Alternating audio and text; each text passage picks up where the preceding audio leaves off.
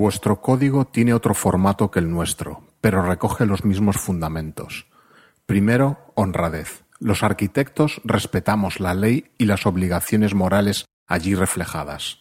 Segundo, competencia, la cual no significa que el arquitecto es incapaz de cometer un error. Somos humanos y podemos fallar. Pero no deberíamos cometer errores graves ni repetidos, porque no seríamos competentes y por eso la educación continua es necesaria. Y tercero, deberíamos respetar a los demás, y de verdad, no superficialmente. El nuevo código exprime estos deberes, a los cuales nos sometemos todos como arquitectos. Roger Shrimpling, secretario honorífico del Real Instituto de Arquitectos Británicos.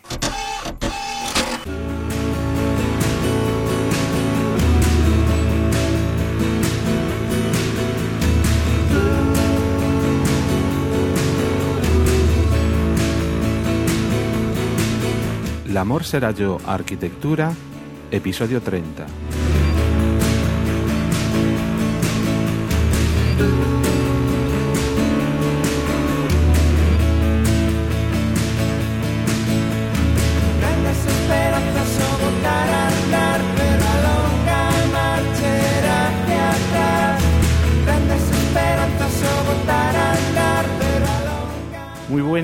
Bienvenidas y bienvenidos de nuevo a un nuevo episodio del Amor será yo arquitectura, un podcast, una tertulia en la que charlamos de aspectos de esta disciplina que consideramos pueden resultar de interés general.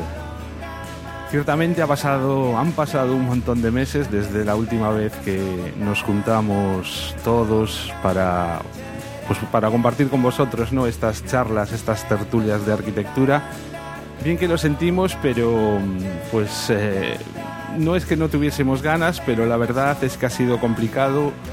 Eh, creo que todos y todas estábamos liados de más. Personalmente para mí han sido uno, sobre todo últimamente, muy complicado. Y, y, ya no solo juntarnos, sino también pues preparar mínimamente los temas. Pero bueno, aquí estamos casi todos de nuevo. Hola Alberto.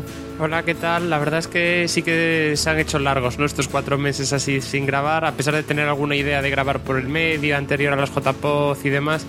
La verdad es que yo personalmente, con el cambio de, de actividad profesional, por así decirlo, desde julio, que, que fueron el último programa hasta ahora, empezar a dar clase en un instituto y demás, pues fue más complicado intentar quedar. Pero bueno, a ver si conseguimos mantener la regularidad y conseguimos invitar a mucha gente con la que tenemos pendiente también hablar en los siguientes episodios.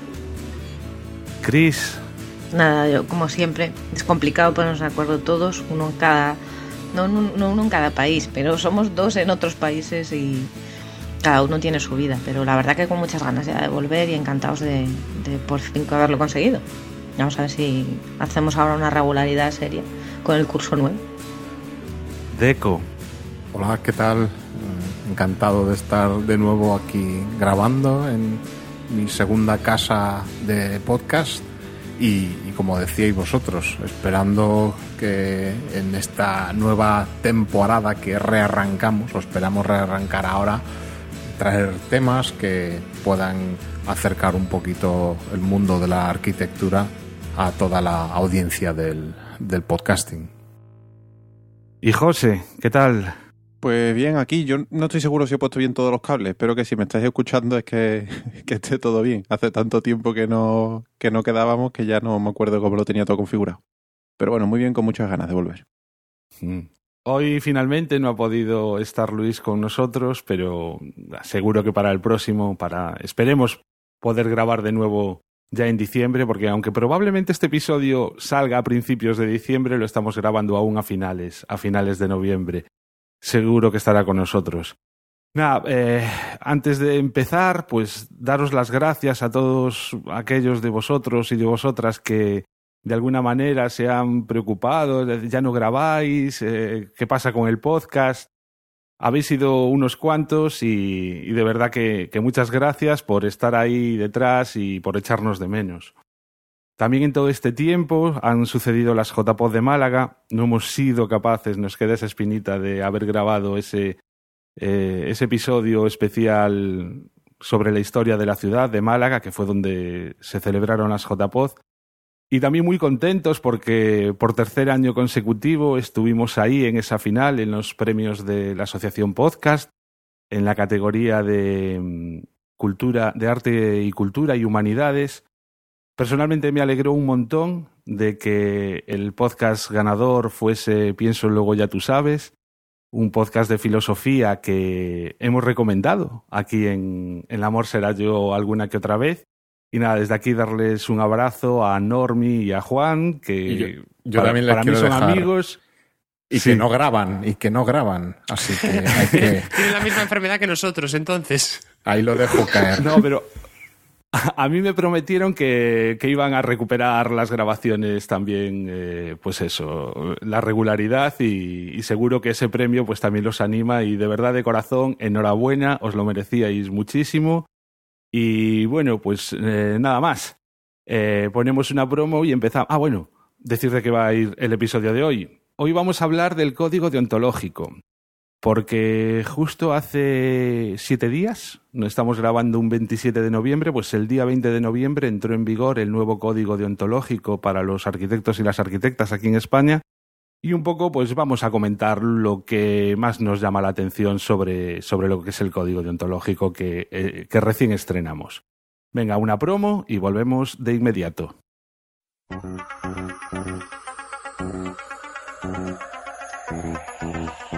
Dantesco es un trepidante podcast de unos podcasters que no existen, en un mundo lleno de peligrosas redes sociales, blogs y podcasts de tecnología.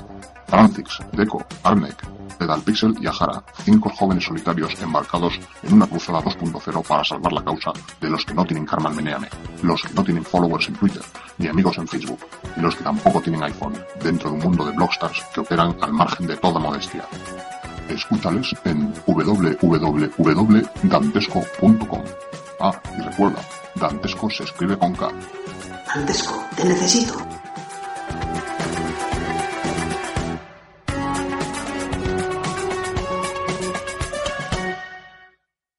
Pues como os decía hace un momento, de lo que vamos a hablar hoy es del código deontológico.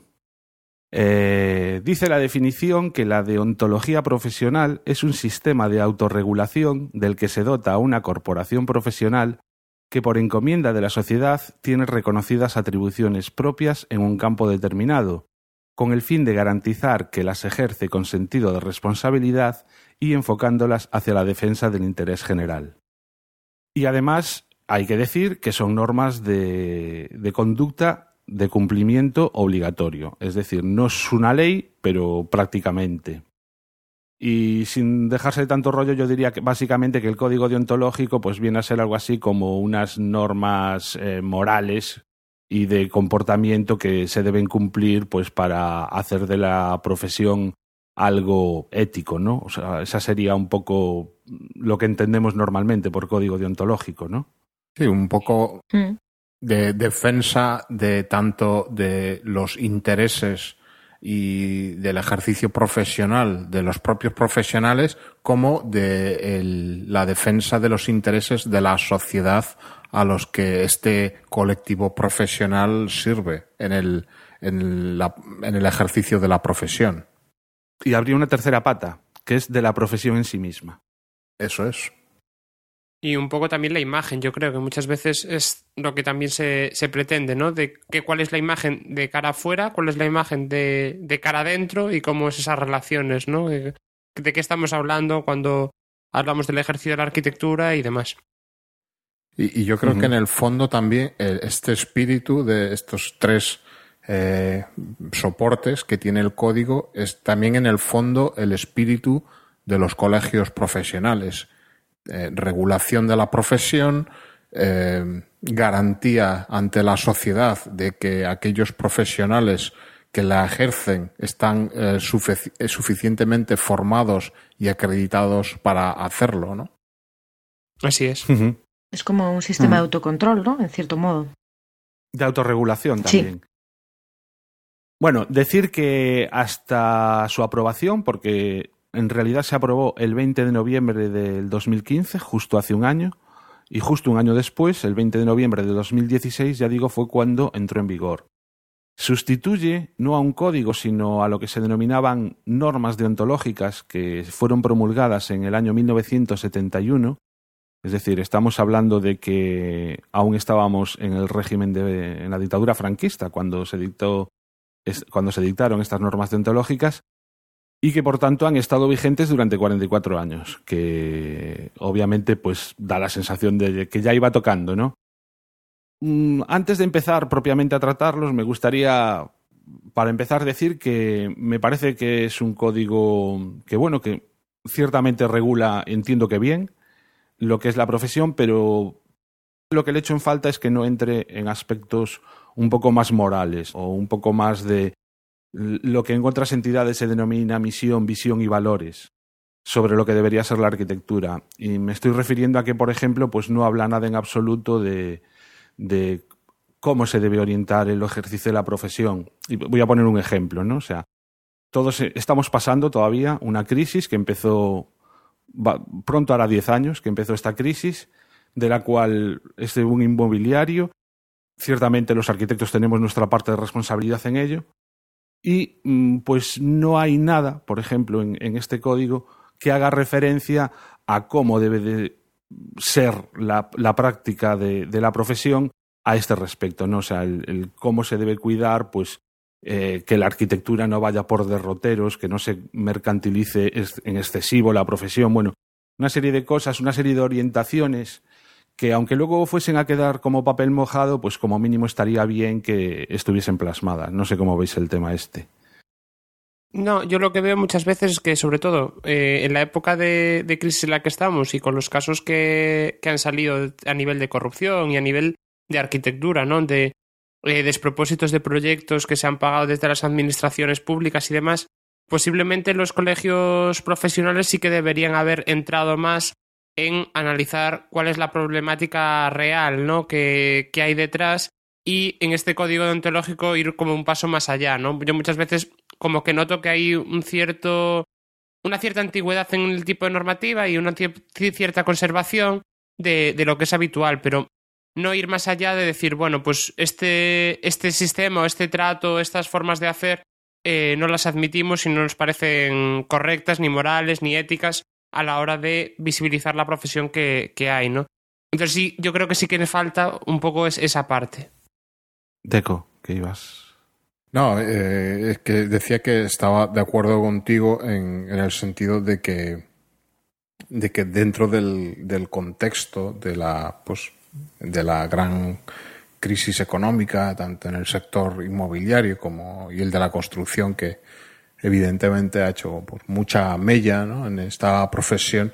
Eh, pues yo también echo de menos un poco, creo que se menciona en algunos, en algunos aspectos eh, temas como de eh, la competencia desleal o la forma de hacer ofertas profesionales, pero realmente veo que eh, he hecho en falta temas que, que, que han venido que vendrían a, a, subsanar un poco la degradación profesional, como muchas otras profesiones y sectores laborales en España, ¿no? En cuanto a la disminución eh, suicida de honorarios que ha habido en la profesión y que en el fondo hacen que bueno, la calidad y las garantías frente a la sociedad sean mucho menores.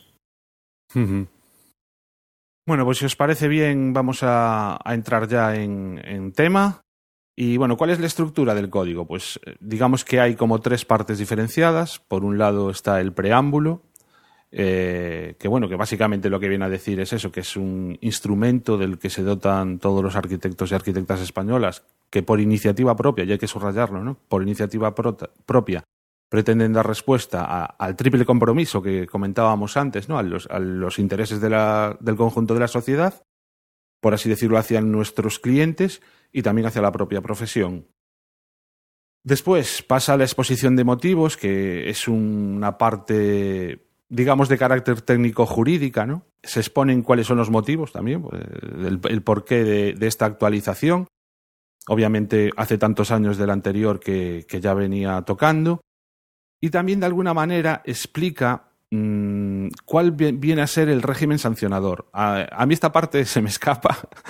me lo he leído un par de veces y todavía no tengo muy claro exactamente quién es exactamente el que sanciona y cuáles son las acciones en el caso de incumplimiento, pero bueno, entiendo que aquí si un abogado lo lee, pues nos lo explicaría eh, fácilmente y si alguno alguna de vosotras lo sabe, pues por favor, enviándonos un audio correo, dejarnos un comentario y explicarnos exactamente quién es el que sanciona y cuáles son las penas de sanción. Bueno, justo en este apartado dice que la tipificación de faltas y determinación de las sanciones correspondientes están contenidas en los estatutos generales, que son objeto de sanción de legalidad por el gobierno. Entonces entendemos que en los estatutos generales, pero yo tampoco sé exactamente qué estatutos generales, era donde de los colegios, del, Consejo Superior de, Colegios de Arquitectos de España, será los estatutos estos de los que habla. Sí, supongo que sí.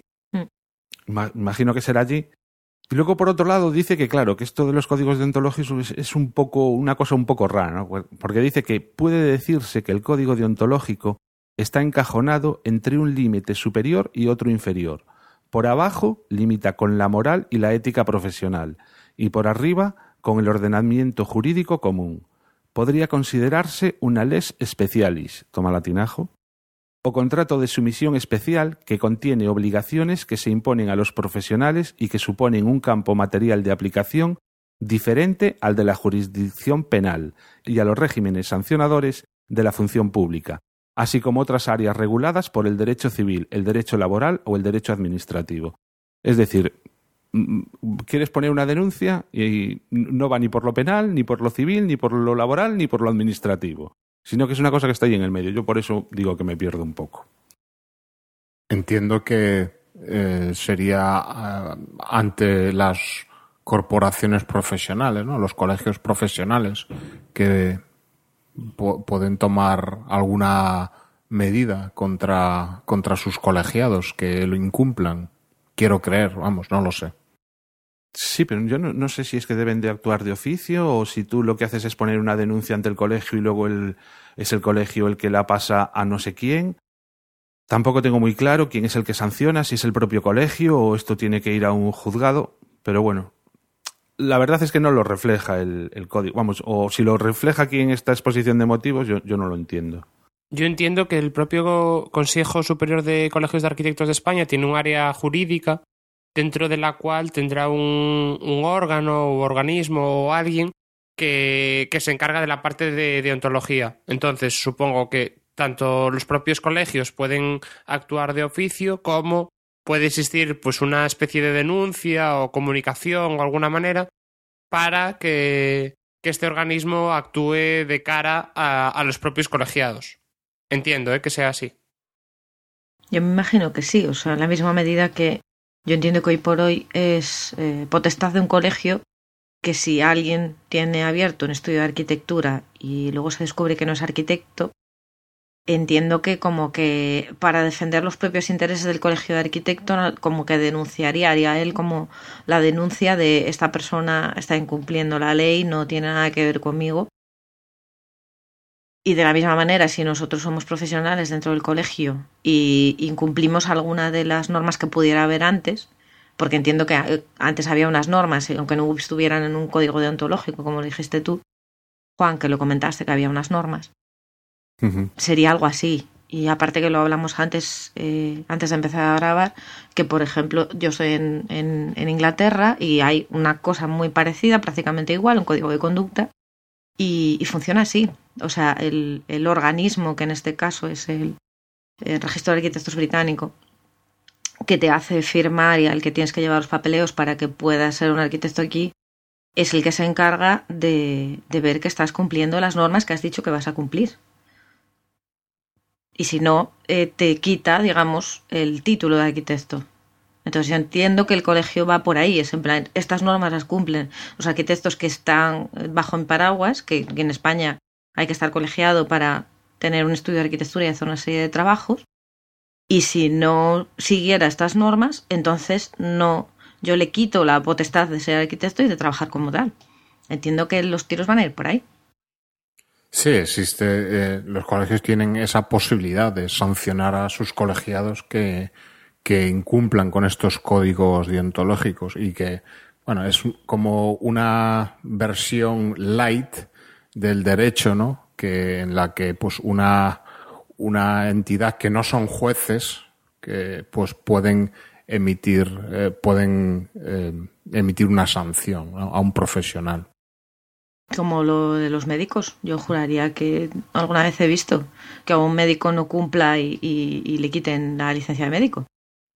Claro, eh, en el fondo es el, o sea, el poder se basa en, el poder de, eh, de, otorgarte la licencia para ejercer la profesión. Cual, cualquier trabajo que requiera pues una presentarse ante una administración pública eh, generalmente requiere un visado de un técnico competente.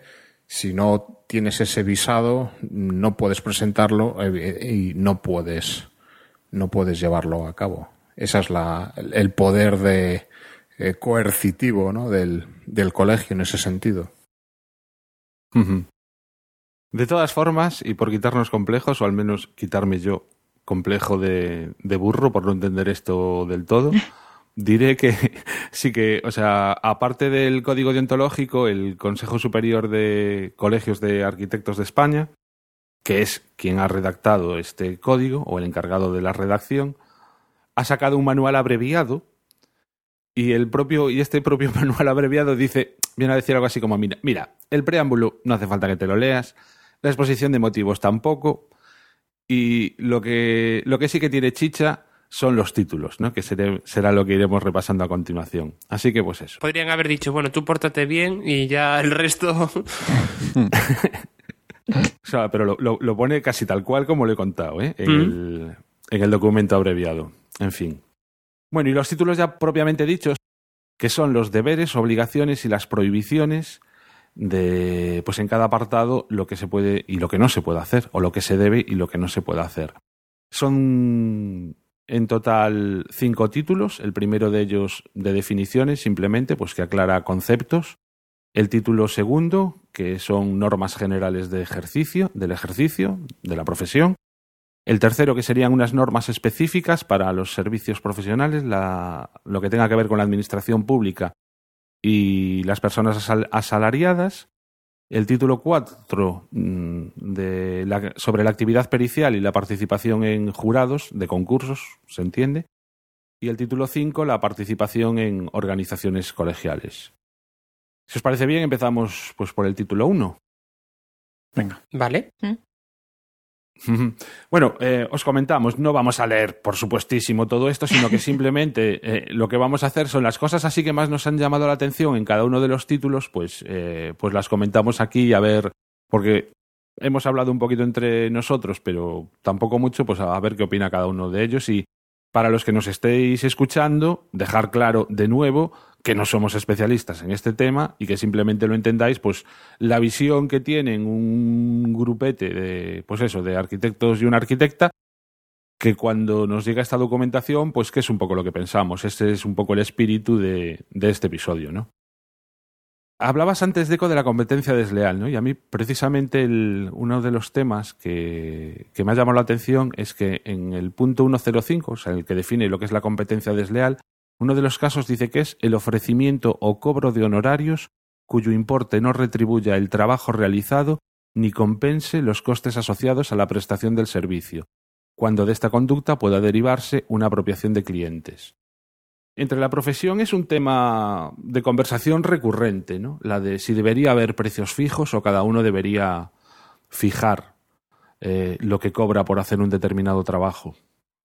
Es que ahí llegamos a lo que había antes, que se terminó en el año, creo que el 2007, los baremos uh, de honorarios orientativos que existía pues en función de unos módulos y unas categorías de trabajos y que pues con la liberalización, la, creo que fue una ley de liberalización de precios y de las profesiones se, se quitó. Entonces, pues hemos llegado al mare magnum, ¿no? Eh, que si pudiésemos pensar en, un mundo ideal en, el que las personas evalúen eh, correctamente su responsabilidad, la magnitud de los trabajos que van a realizar, sería perfecto, pero llegamos a situaciones como pues, eh, cuando se abrió el melón de los, por ejemplo, los certificados energéticos, ¿no? que fue una, un campo de actuación profesional que se pensó que iba a ser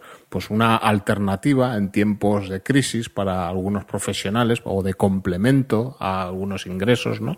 En la certificación de eficiencia energética de los edificios, pues eh, eso se desveló como eh, empezaron a salir ofertas pues de empresas que ofertaban estos informes obligatorios ¿no? para cualquier inmueble que se vaya a poner en venta o en alquiler pues por unos precios de risa ¿no? aquellos que eh, hemos elaborado a, a 50 euros los he visto yo. aquellos que hemos eh, hecho alguno de estos informes de una manera eh, más o menos seria y dentro de nuestras eh, competencias y dentro, eh, intentando ofrecer un servicio serio y, lo más riguroso posible, sabemos que esos precios eran eh, disparatadamente bajos, tirados y que el, el producto que es, o el, el, resultado final que se iba a ofrecer al cliente era totalmente defectuoso y bueno, pues también que podía redundar en perjuicio de responsabilidades posteriores del, del propio profesional que los emitía eh, por, por, ese precio tan bajo que no es por el precio en sí, sino que cuando si tú vas a hacer un trabajo por un precio eh, ridículamente bajo que no te va a cubrir ni los gastos de producción de ese, de ese trabajo, evidentemente no vas a invertir ni el tiempo, ni el rigor, ni los medios necesarios para hacerlo con uh, una solvencia adecuada es un ejemplo solo. No, pero muy claro. Yo, yo personalmente, mm, por mí que volviese el tiempo en que, en que los precios estaban marcados por, por módulos. O sea, había una tablita en función de lo que quisieses, de lo que quisieses hacer, del tipo de edificio que, que se tratase. Era distinto, pues, una vivienda que un edificio público, por ejemplo. Y en función de los metros cuadrados, pues te daban unos baremos de lo que costaba el, el proyecto. Ya, pero eso en, en los tiempos actuales, eh, ese paradigma se, se, ha ido para no volver pues, con la liberalización completa que yo no digo que sea buena ni mala en muchos casos, pero eh, sí que genera esos conflictos que cuando el, el componente ético o profesional no funciona, pues eh, se producen desajustes de ese tipo. Claro, es que mm, este, este punto en concreto de, dentro de la competencia desleal, mm, tal como está la situación y tal como estaba aquí redactado, para mí no tiene sentido, porque entiendo que lo que quiere evitar es precisamente ese tipo de cosas como lo que comentaba Deco, ¿no? De hacer un, un informe por 50 euros. Pero si no hay... ¿quién, quién, ¿Quién determina cuál es el coste de eso? Porque a lo mejor yo he encontrado un sistema que es reutilizar siempre el mismo, por el que el coste para mí es 2 euros. Por lo tanto, venderlo a 50 mm, no supondría, no estaría eh, vulnerando este, este apéndice aquí, ¿no?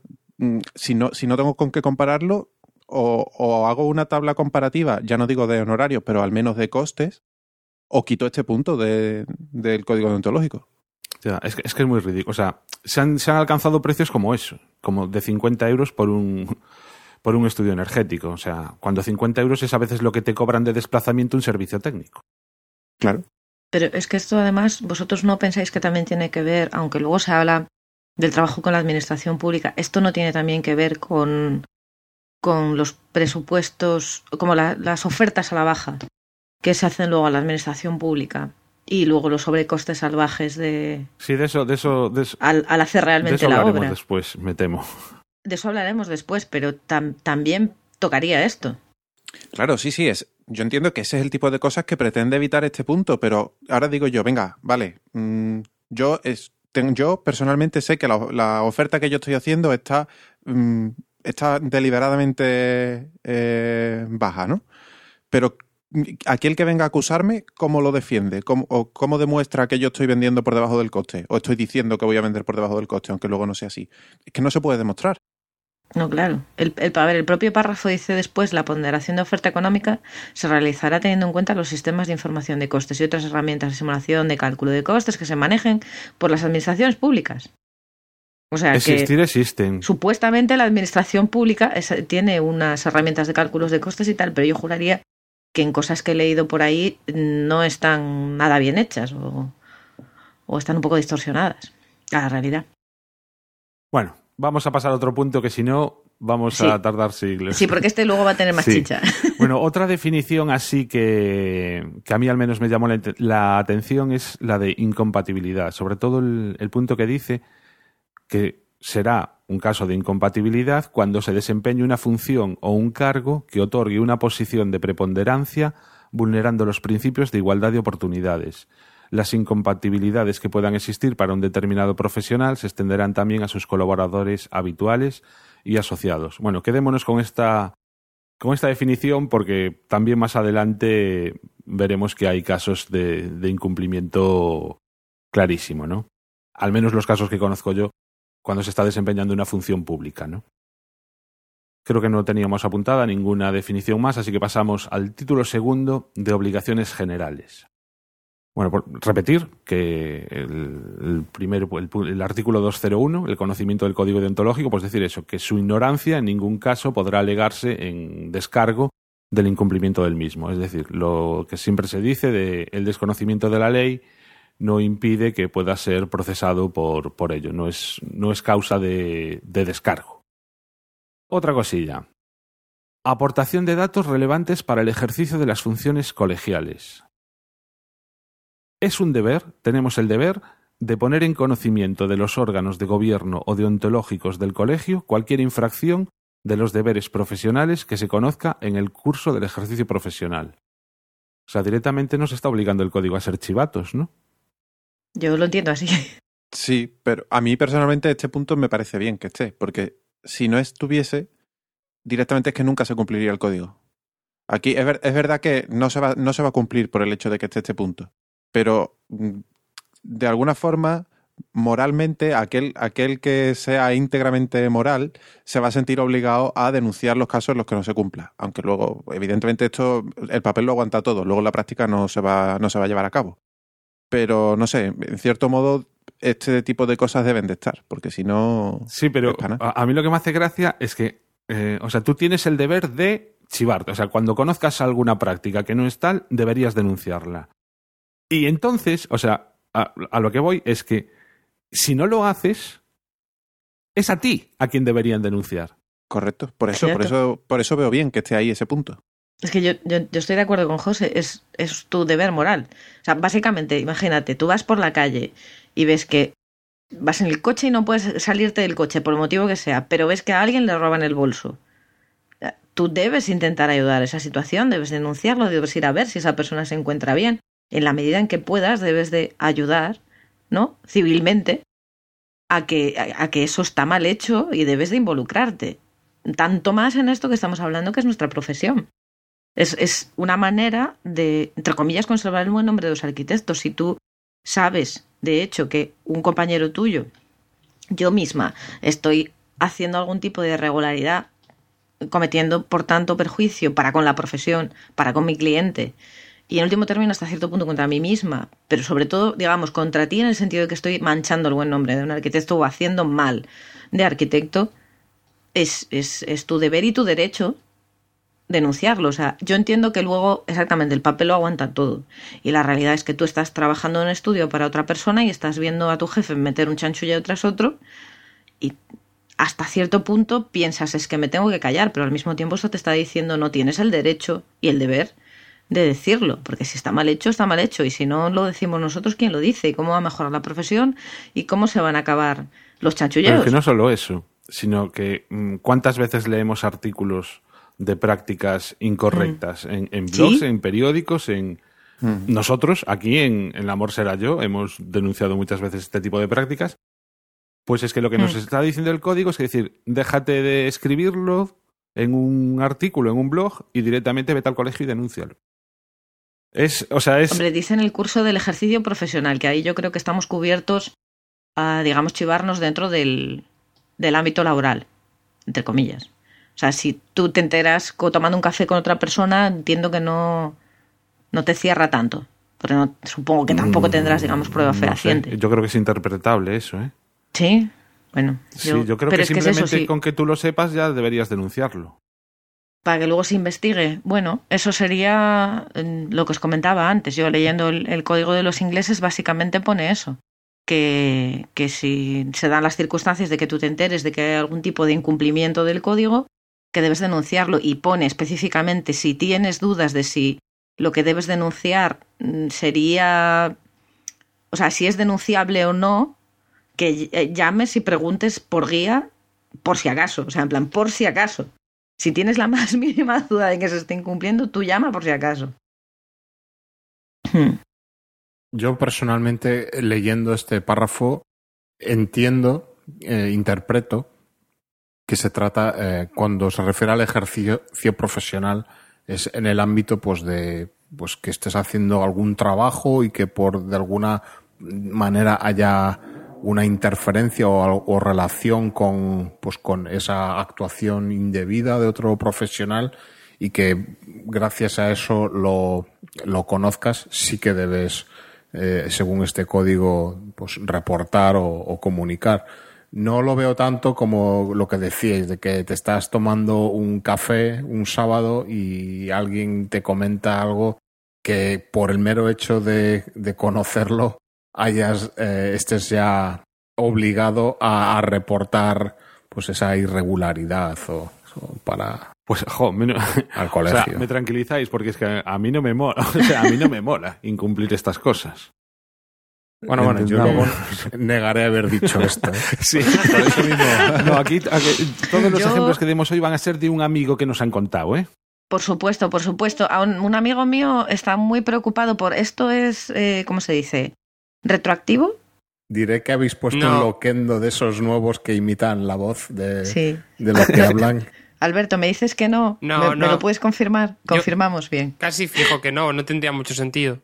No, no lo tendría. No lo pone, además, y si no lo pone, No, porque, porque entonces habría, habría cola en las puertas de las cárceles. Madre mía.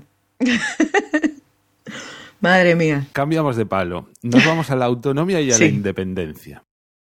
Dice, otro de los deberes que tenemos es mantener y preservar siempre la independencia de criterio en la actuación profesional, tanto pública como privada, sin que puedan servir de justificación las presiones de cualquier tipo que pudiera recibir.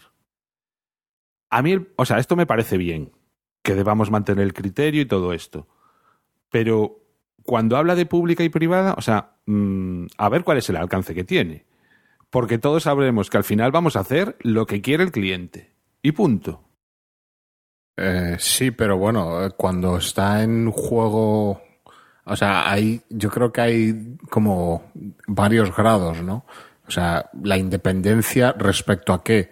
Eh, todos sabemos que cuando pues hay una, un- una diferencia de pareceres eh, y de- o de criterio con un cliente respecto a un aspecto que es bueno, pues es una cuestión que permite discusión, no sé, una cuestión funcional o estética de, de un trabajo, un proyecto, pues ahí ya mm, queda libre a nuestro poder, pues tanto de negociación, persuasión o el no querer eh, buscarnos problemas y hacer lo que nos digan. Pero cuando ya estamos hablando, por ejemplo, de un- una cuestión normativa, regulatoria, en que esto tiene que ser así porque si no estoy poniendo en peligro mi responsabilidad en como, como profesional, mi firma, ahí eh, yo entiendo que esta firmeza es en estos casos, que puede traer problemas, pero sí, pero ahí es que te estás jugando tu, eh, pues, tu firma y, y responsabilidades pues eh, civiles e incluso penales.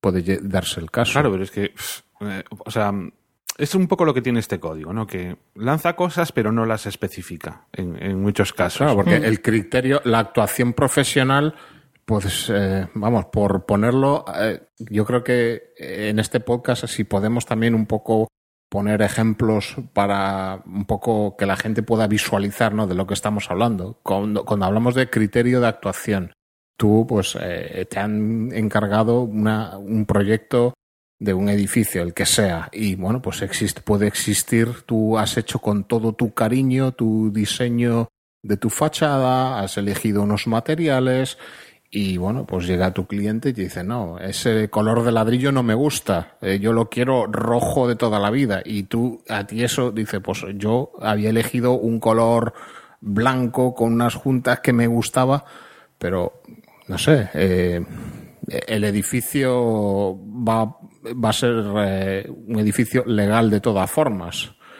Pero el problema ya es cuando pues, entramos en otras disquisiciones, ¿no? Cuando te dice, no, pues este pilar me lo quitas de aquí. Pues no, porque es que si no el edificio se va a caer y va a haber eh, gente lesionada o incluso que gente que eh, fallecidos y pues ahí ya entramos en otro tipo de responsabilidades, ¿no? Sí, yo, entiendo que va más por ahí. Pues, como comentó alguna en un podcast anterior Juan, eh, un tabique que había que mover 10 centímetros porque si no, no escribía el círculo de, de discapacitado. O, o, si es un tema estético, pues a lo mejor es que el cliente quiere una fachada de ladrillo o, al revés, o el cliente quiere una fachada de hormigón visto, pero la normativa municipal dice que esa casa tiene que ser de ladrillo para conservar la estética tradicional y tal, cual. Es ese tipo de cosas. Yo entiendo que el quiero pintar la pared de azul, pero es que yo he elegido blanco, ahí sí vas a hacer lo que dice a tu cliente, evidentemente. Yo, yo además creo que el parrafito este también podría servir esto es una tontería lo que voy a decir, pero estoy intentando todo el rato pensar en, en otras profesiones que tienen códigos deontológicos similares. Eh, haciendo una comparación, vosotros sabéis que a veces los médicos tienen visitadores médicos que les explican medicamentos nuevos y medicinas y demás. que fue mismo va bueno ese de explican. sí, es una manera decirlo. Me parece que tu madre también eh, trabaja en ámbito sanitario No, no. y por eso me sigues, No, ¿no, no, no, José? no, un tío, un tío mío. Un tío, bueno. Pero el tema es, mm, se sabe, se comenta, un amigo me dijo, que a veces traen muestras, pero otras veces lo que traen es mm, un viaje, gastos pagados a una conferencia en Tenerife, casualmente. O mm, un pincho USB o bolígrafos o lo que sea. Y es un comentario dentro de la profesión la moralidad que tiene después escoger dar ese tipo de medicamentos. Entonces, en este caso, a nosotros no nos va a pasar porque nuestra profesión ahora mismo no está en ese momento, pero digamos que podría ser que mm, Mármoles Pepe eh, me dijera yo te doy todo el material para que tú alicates tu baño de mármol hasta el techo y luego casualmente a ti te va a parecer que el mejor mármol es el mío, ¿no? Y yo entiendo que ahí también podría caer dentro de esto, porque lo que dice Juan es que es tan amplio, especifican tan poco que cae un montón de información puede verse cubierta por cada uno de estos párrafos. Pero quiero decir, también, entre comillas, supuestamente nos podría proteger en eso. Es en plan, no, por favor, mi código deontológico prohíbe que me hagas Sí. el mármol entero del baño hasta las... No, o sea, es que es, es eso. Eh, estamos haciendo la interpretación que vemos lógica de un párrafo que se podría interpretar, si se interpreta al pie de la letra, es. Vamos, o sea, es que no me cambias ni una rasilla de lo que yo haya proyectado. Y, si me la cambias y yo me dejo y yo dejo que la cambies, entonces estoy incumpliendo el código. En fin, bueno. Vamos a otra. Eh, sobre colisión de intereses e incompatibilidades. Una prohibición. Está prohibido mantener relaciones de colaboración encubiertas en un trabajo determinado con otros profesionales que sean incompatibles para el mismo, o ampararlos con su firma. Bueno, esto parece claro, ¿no? O sea, que tú lo que no puedes es, eh, con tu firma, pues amparar una estructura que haya hecho, pues, un médico, por ejemplo. Un médico dice, mira, pues yo soy aficionado a las estructuras, voy a hacer esta estructura y entonces ampararla con tu firma. Pero, sin embargo, lo de firmar por otros es una práctica de lo más habitual, ¿no? Se llama firmón, ¿no? O sea, es que tiene hasta nombre. Sí, y yo otro escenario que yo eh, veo y que si- quien esté escuchando esto probablemente pueda, pueda visualizarlo. Eh, es el señor que va a un pueblo y dice, pues voy a, quiero construirme una, una casa y te dicen, pues esto, esta casa, vete a este señor. O sea, el arquitecto municipal te dice, vete a hablar con este señor que es quien hace aquí todas las casas.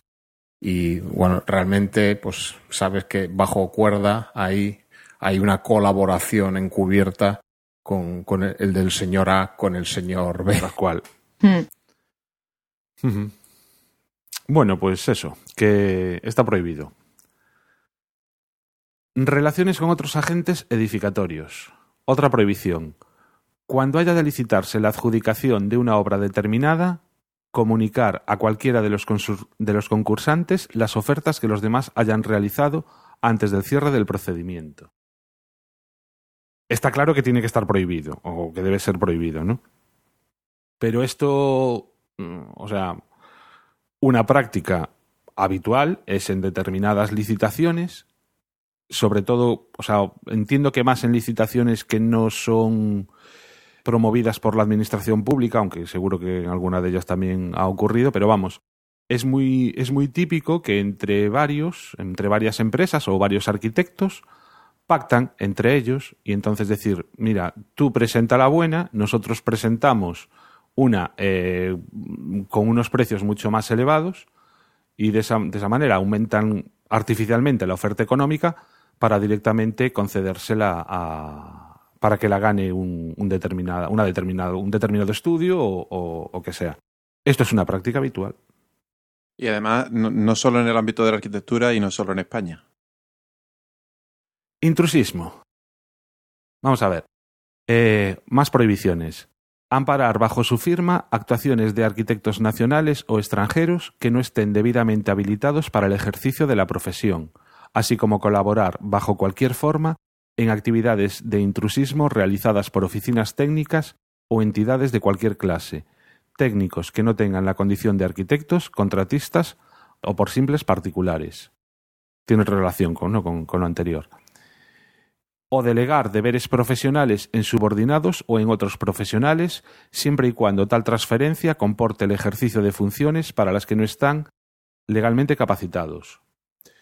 Yo a, est- a esta prohibición mm, le, le veo dudas. ¿eh? Me plantea dudas sobre todo en determinadas circunstancias, sobre todo en lo que se refiere a, a arquitectos extranjeros, ¿no? O A mí también. entiendo que es demasiado coercitiva esta norma.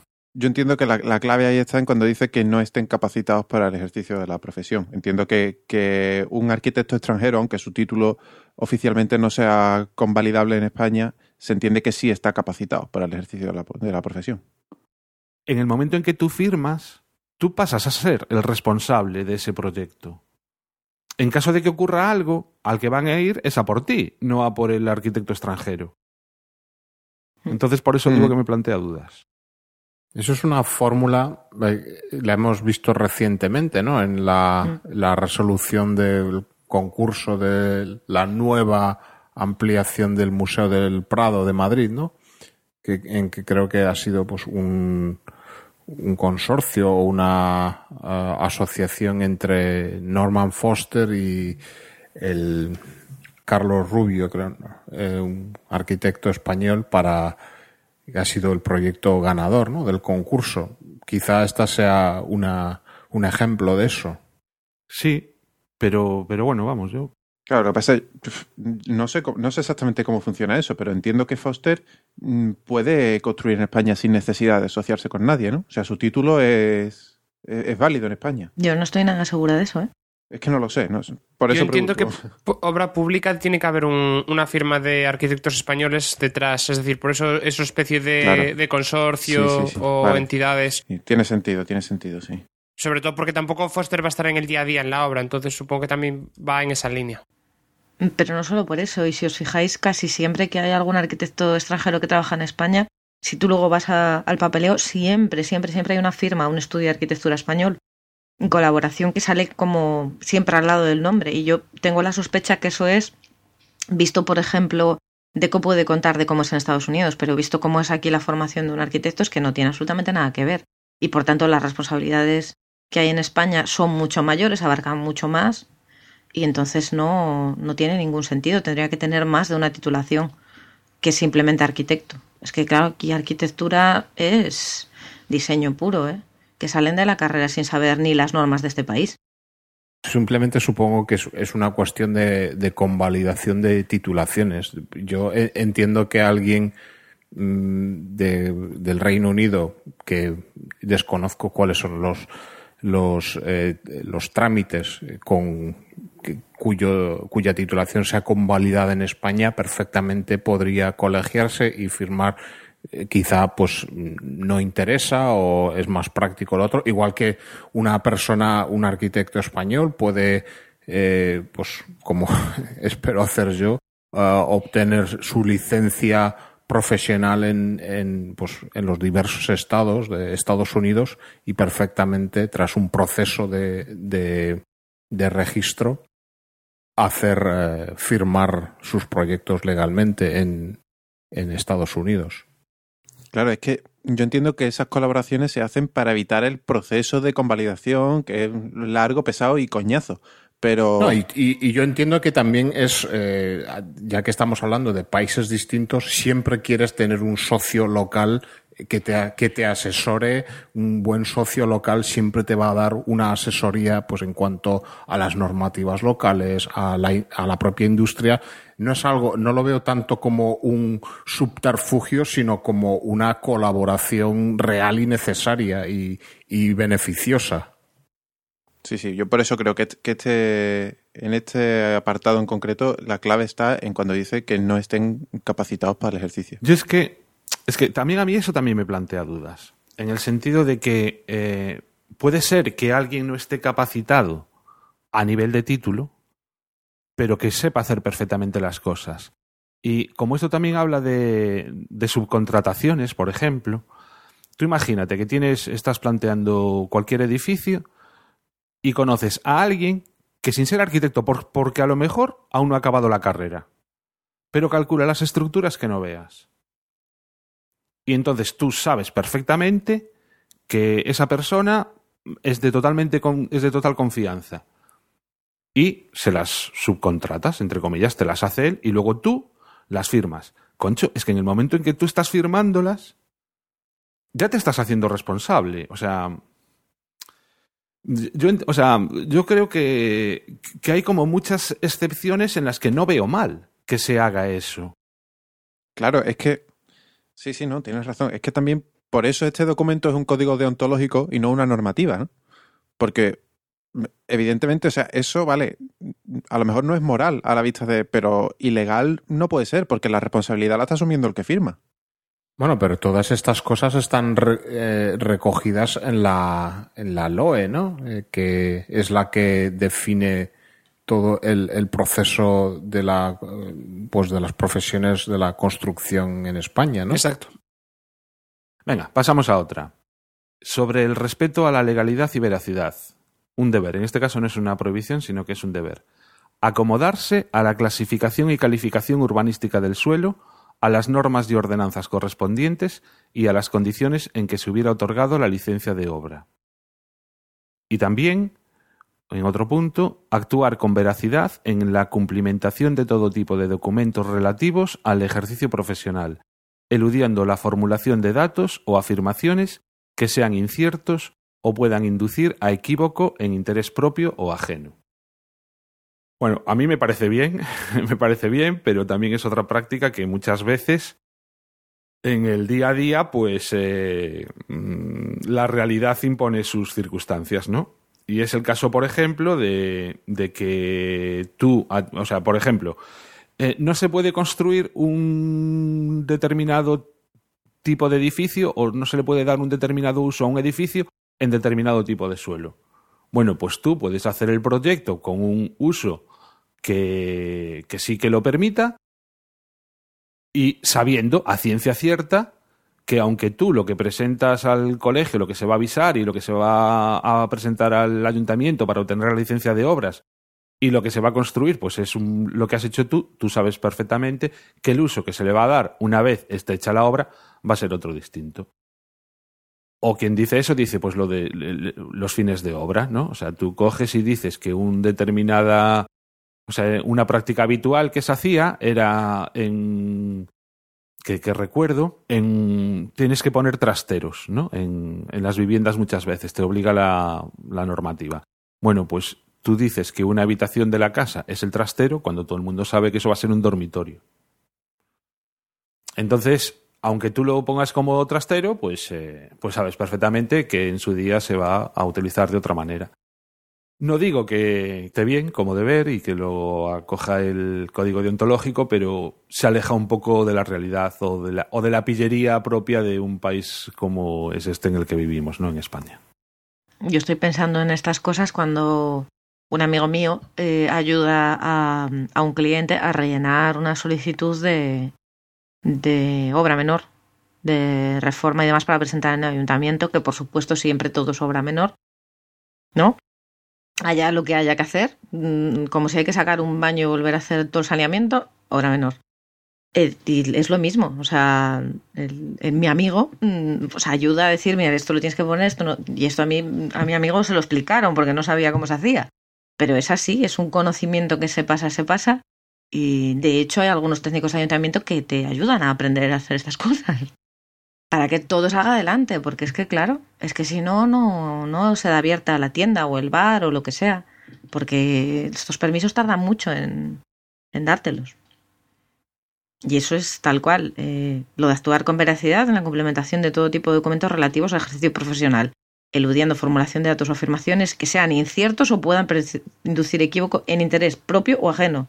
Literal, para mí eso es mmm, una alusión a cuando se los, los, permisos de los ayuntamientos y de ordenanzas y demás se están o sea nos están poniendo los datos que realmente son bueno yo en lo que decía Juan al principio de pues el tema este de la picaresca no de, mm, sí. de, de los fines tras los fines de obra eh, el, también el caso típico de la buhardilla en la que hay bueno, pues hay una serie de metros cuadrados que son computables en cuanto a la edificabilidad y ahí se construyen unos tabiques para ajustarse a esos metros cuadrados permitidos y que se sabe que una vez se dé el fin de obra y el, la inspección haya pasado, la pareja haya pasado, pues que esos tabiques van a caer y la bordilla va a crecer en tantos metros.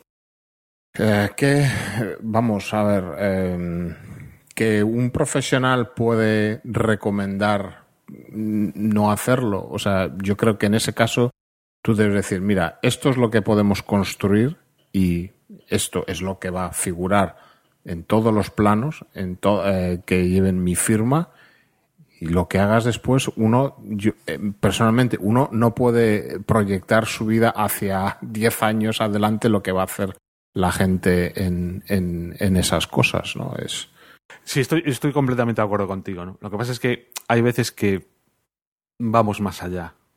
En el sentido de que Hombre, claro. ya hacemos casi dos proyectos, ¿no? El, el, que se va a avisar y el que después va a, a ser realmente, ¿no? El que se le, al que se le va a dar uso. No sé.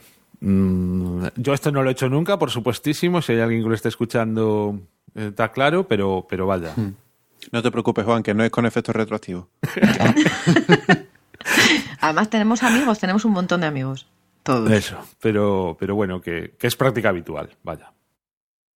Sí. Pasamos. Uy, esta es peligrosa, ¿eh? Para, sobre todo para nosotros. en, en el ejercicio de la crítica y la opinión sobre trabajos ajenos.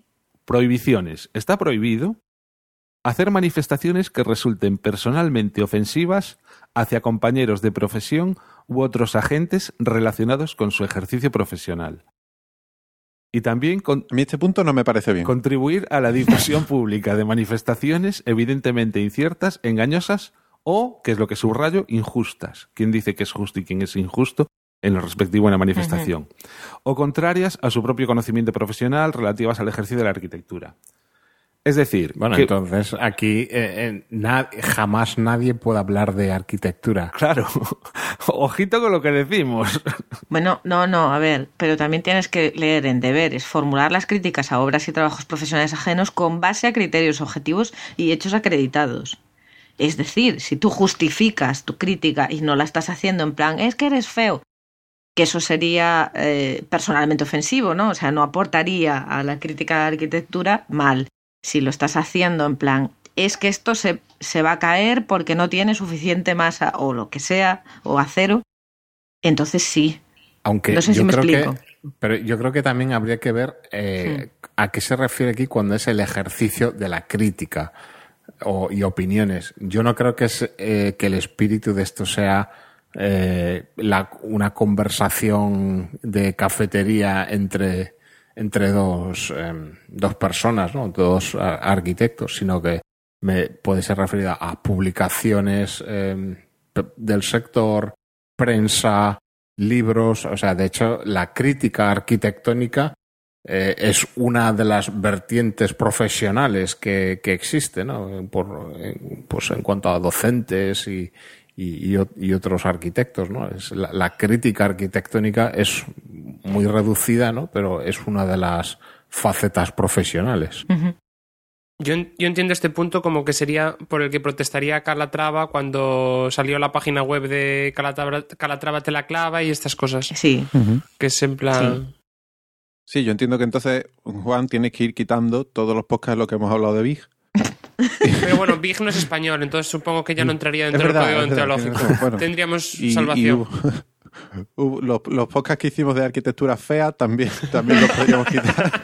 no, pero, pero no, no, no. Nosotros teníamos base de criterios objetivos y hechos acreditados. Nos basábamos en publicaciones de revistas de internet y cosas así. Y con nuestro propio criterio profesional, que tampoco nos hay que quitar, ¿no? Vamos a ver, si no tenemos nosotros capacidad para emitir una opinión informada y fundamentada, ¿quién lo tiene? Sí, pero que eh, yo, este, a este punto no, no veo mal que esté, pero lo veo completamente inútil, porque es que todas las opiniones van a ser siempre subjetivas, y más en un, en un ámbito como la arquitectura. Es que lo que tú decías antes, si, si es, no es que esa estructura no tiene suficiente masa de X material y se va a caer, es que entonces ya no es un tema de opinión, ya es un tema de, de que esa, el que haya firmado, el que haya firmado eso se le va a caer el pelo. Entonces, lo que es la crítica, la crítica en arquitectura, el 90% de las veces va a ser porque a mí me parece que ese edificio no es funcional, o me parece que el material que has escogido no encaja con el entorno, Sí. o está fuera de escala, o X o Y. Entonces, eso es muy difícil de argumentar. Es, es opinión personal. Ahí cae lo que decía, lo que decía Juan de que es injusto y que es justo. No, y, y cosas más de más calado, o sea, porque hacer manifestaciones que resulten personalmente ofensivas hacia compañeros de profesión. Mira, es que a mí, es, a mí personalmente esto me ofende que te, vamos. O sea, Claro, me ofende tu edificio, tíralo. o sea, si pusiera está prohibido insultar o está prohibido tal, Sí. o sea, pero manifestaciones que resulten Sí, personalmente ofensivas hacia compañeros de profesión. Sí, sí. No sé, da la sensación de que esto es em, em, el que juzga va a hacer lo que le dé la gana. Claro, pero yo considero muy ofensivo el edificio que hizo Calatrava en Oviedo. Me resulta personalmente ofensivo. Para mí y para toda la profesión. No, pero el edificio se puede hacer. Lo que no se puede hacer es una manifestación que resulte personalmente ofensiva. Claro, pero el edificio para mí es una manifestación. bueno, da igual. Estoy intentando evidentemente, pero ¿me entendéis? Es una Es una manifestación satánica. Sí. o sea, ya estamos entrando con todo, ¿no? O sea, nos da exactamente igual esta norma. Venga, va- vamos a por otra. Sobre, sobre la propiedad in- Esto me lo borras luego. El código ontológico ir en nuestra contra. Ay. Venga, sobre la propiedad intelectual. Es un deber consignar la identidad de todos los autores de un trabajo profesional, reconocidos por estipulaciones normativas o privadas, cuando éste se difunda a través de medios sujetos a la legislación sobre propiedad intelectual. Es decir, o sea, lo que entiendo yo es que no hace falta que pongas a todos los autores y autoras de un trabajo cuando, por ejemplo, se va al colegio o cuando se lleva al ayuntamiento. Pero en el momento en que cualquier eh, proyecto se publica en una revista que está sujeta a legislación sobre propiedad intelectual, aquí deberían aparecer absolutamente todas las personas que han participado. En, en este punto tengo yo una anécdota. Bueno, no es exactamente del código, pero sí relacionado. Y es que, bueno, como sabéis, llevamos con una serie de, amigos de la escuela y estudiantes la página de arquitectura de Galicia, ¿vale? Entonces ahí publicamos obras que, vamos conociendo o que no, nos envían, pues eh, tanto arquitectos como estudios y demás. Y durante, ya desde el principio, pero sobre todo los últimos meses y días, eh, llegaron varias quejas de que eh, en cierta obra no aparecía el nombre de, de una persona que había participado en el proyecto y era porque había colaborado eh, en el estudio, acabó mal con las personas del estudio y quien envía la obra son las personas del estudio. Nosotros, como personas de fuera que no tenemos acceso ni a la licencia ni nada, Claro. Cogemos la información que encontramos en revistas, en publicaciones o que nos envía el propio estudio. Entonces, muchas veces te encuentras como en enfrentamientos de autoría y demás que no puedes eh, corroborar, ¿no? De quién es. Y pues dices, bueno, vale, pues te añado también, pero no, no lo tomes a mal porque es que no sabía que tú habías participado, ¿no? Hmm. Pero sí que iría un poco en esta línea, en este punto. Que aquí sería, eh, eh, las personas del estudio estarían incumpliendo Exacto. este deber. Exacto. Por no, por, en el caso de saber que luego esa obra iba a ser publicada en internet o en cualquier otra publicación, no estar diciendo realmente toda la gente que trabajó. Y también es típico lo de, lo de los estudiantes, ¿no? Muchos trabajos que hacen estudiantes y ahí se quedan. Venga, más. Formación continua y currículo. Eh, deberes. Es nuestro deber mantener y desarrollar las competencias de formación en todas las áreas de actividad relevantes para el ejercicio profesional. Y también cumplir los programas de formación continua legalmente establecidos. Lo comentábamos esto justo antes también de, de entrar a grabar. A mí me parece que se han pasado cuatro pueblos. Sí. No, es muy bonito en teoría. No se han parado a pensar lo que están diciendo. Que es un programa de formación continua legalmente establecido. Esa es la duda. el que establezca tu colegio, probablemente. Pero yo, yo no he estado nunca colegiado. Vosotros que a lo mejor tenéis más experiencia. Quiero decir, ¿el colegio te puede obligar a hacer un curso? Por- entiendo a lo mejor si ha habido una, una nueva edición del código técnico, pues estás obligado a conocerla. Pero es que, es que no entiendo a Igual qué se refiere esto, la Igual verdad. va por ahí. Mira, eso no lo hablamos antes de, de empezar a grabar, que lo comentamos, pero no hablamos. Pero igual va por ahí, igual va por el que el colegio, cuando por ejemplo entró el, el nuevo código técnico, hubo cursos, yo no sé si todos mm, pagados o gratuitos o cómo sería, pero hubo, yo me acuerdo de, de ver que había muchísimas ediciones de cursos para, para que aprendieses el nuevo código Sí, técnico para los ya titulados. Y aún así, no, no te pueden obligar a asistir al Pero no, curso. no eran obligatorios, eran que más te vale, más te vale empezar a saberlo. Es como, vamos, todos los cursos que yo he hecho ha sido por voluntad propia, por, pues por curiosidad, por interés, o, o por interés, pues de poder, por ejemplo, cuando se inició todo el proceso de la certificación energética, pues eh, pues mucha gente lo ha hecho ya, eh, pues eh, en- hizo cursos en lo que es el manejo de los programas oficiales de certificación. Pero eh, evidentemente son cosas voluntarias y que tienen un coste económico. Y que luego aparte, o sea, vale, o sea, cualquiera entiende que hay que que la formación debe ser continua, en el sentido de que tienes que estar al tanto de lo que sucede en tu profesión y obviamente es lógico que, que continúes formándote una vez hayas acabado la carrera. Pero es que nuestra disciplina es tan amplísima que decir en, en todas las áreas de actividad relevantes para el ejercicio profesional serán todas aquellas áreas de actividad relevantes de tu ejercicio profesional, no del ejercicio mm, profesional en general. Porque es que, es que Mm, ah, nos podemos dedicar a tantísimas cosas distintas dentro de la profesión sí. que es que es imposible, o sea, sería imposible. No trabajarías. Tendrías que estar constantemente estudiando. Y aparte, aún así, no, no te pueden obligar. Pero lo vas a hacer, lo vas a hacer tú de modo Claro. propio si quieres realmente hacer algo. No te va a quedar más remedio. Se están intentando cubrir igual un poco las espaldas, en plan que si en un futuro los colegios deciden que hay algún tipo de actividad de reciclaje, mm, poder de alguna manera eh, explicarte que con esto es que vamos a ver, es que es tu deber. Mm, no lo sé. El carnet de arquitecto por puntos. que lo recuperes. Bueno, vamos a ver, eso, eh, lo de los puntos, eso, o sea, poniendo un poco el ejemplo de lo que se hace aquí, aquí para una vez obtienes tu licencia profesional, pues aparte tienes que mantenerla, eh, pues con, bueno, evidentemente el pago de unas cuotas eh, anuales, pero también pues está la formación continua, que son unos puntos que tienes que acreditar, pero aparte pues de algún curso, seminarios, algunos de los puntos que obtienes es simplemente por atender pues, a los programas de formación continua del AIA, del, American Institute of Architects, que pues eh, las casas comerciales de productos de la construcción, ventanas, eh, eh, productos de impermeabilización, etcétera, van a las empresas, a, los estudios, a ofrecer pues unas charlas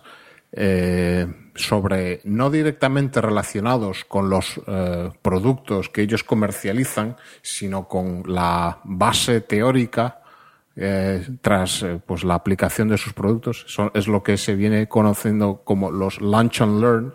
Son generalmente a la, a la hora de, comer, pues donde reúnen en una sala de reuniones a, pues al, al personal de la empresa y bueno, pues eh, dan una especie de charla formativa y pues ofrecen el, almuerzo, ¿no? O el lunch a, los asistentes y gracias a eso obtienes una serie de puntos, pero bueno, ¿eso es formación continua? Sí, pero bueno, pues es simplemente ir a escuchar un rollo ahí que te sueltan, que eh, a veces puede ser interesante, formativo, a veces te entra por un lado, a veces y te sale por el otro, y simplemente vas a a tomarte el sándwich o la ensalada que te han traído de como cortesía, ¿no?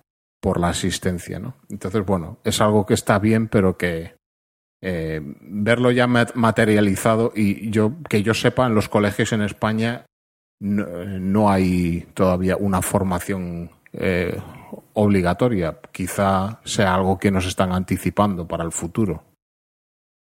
Venga, pasamos cambiamos de. y nos vamos al título 3, a las obligaciones específicas por modalidades de ejercicio. Eh, y empezamos, o sea, lo primero de todo es, habla de los servicios profesionales, que, bueno, yo entiendo que más o menos mm, se refiere un poco también a... todo este apartado probablemente podría ir en el anterior, pero bueno en lo que se refiere a lo de los, servicios profesionales. Y la primera es eh, sobre la, oferta general de servicios y la denominación de estos servicios, ¿no? o nuestra denominación.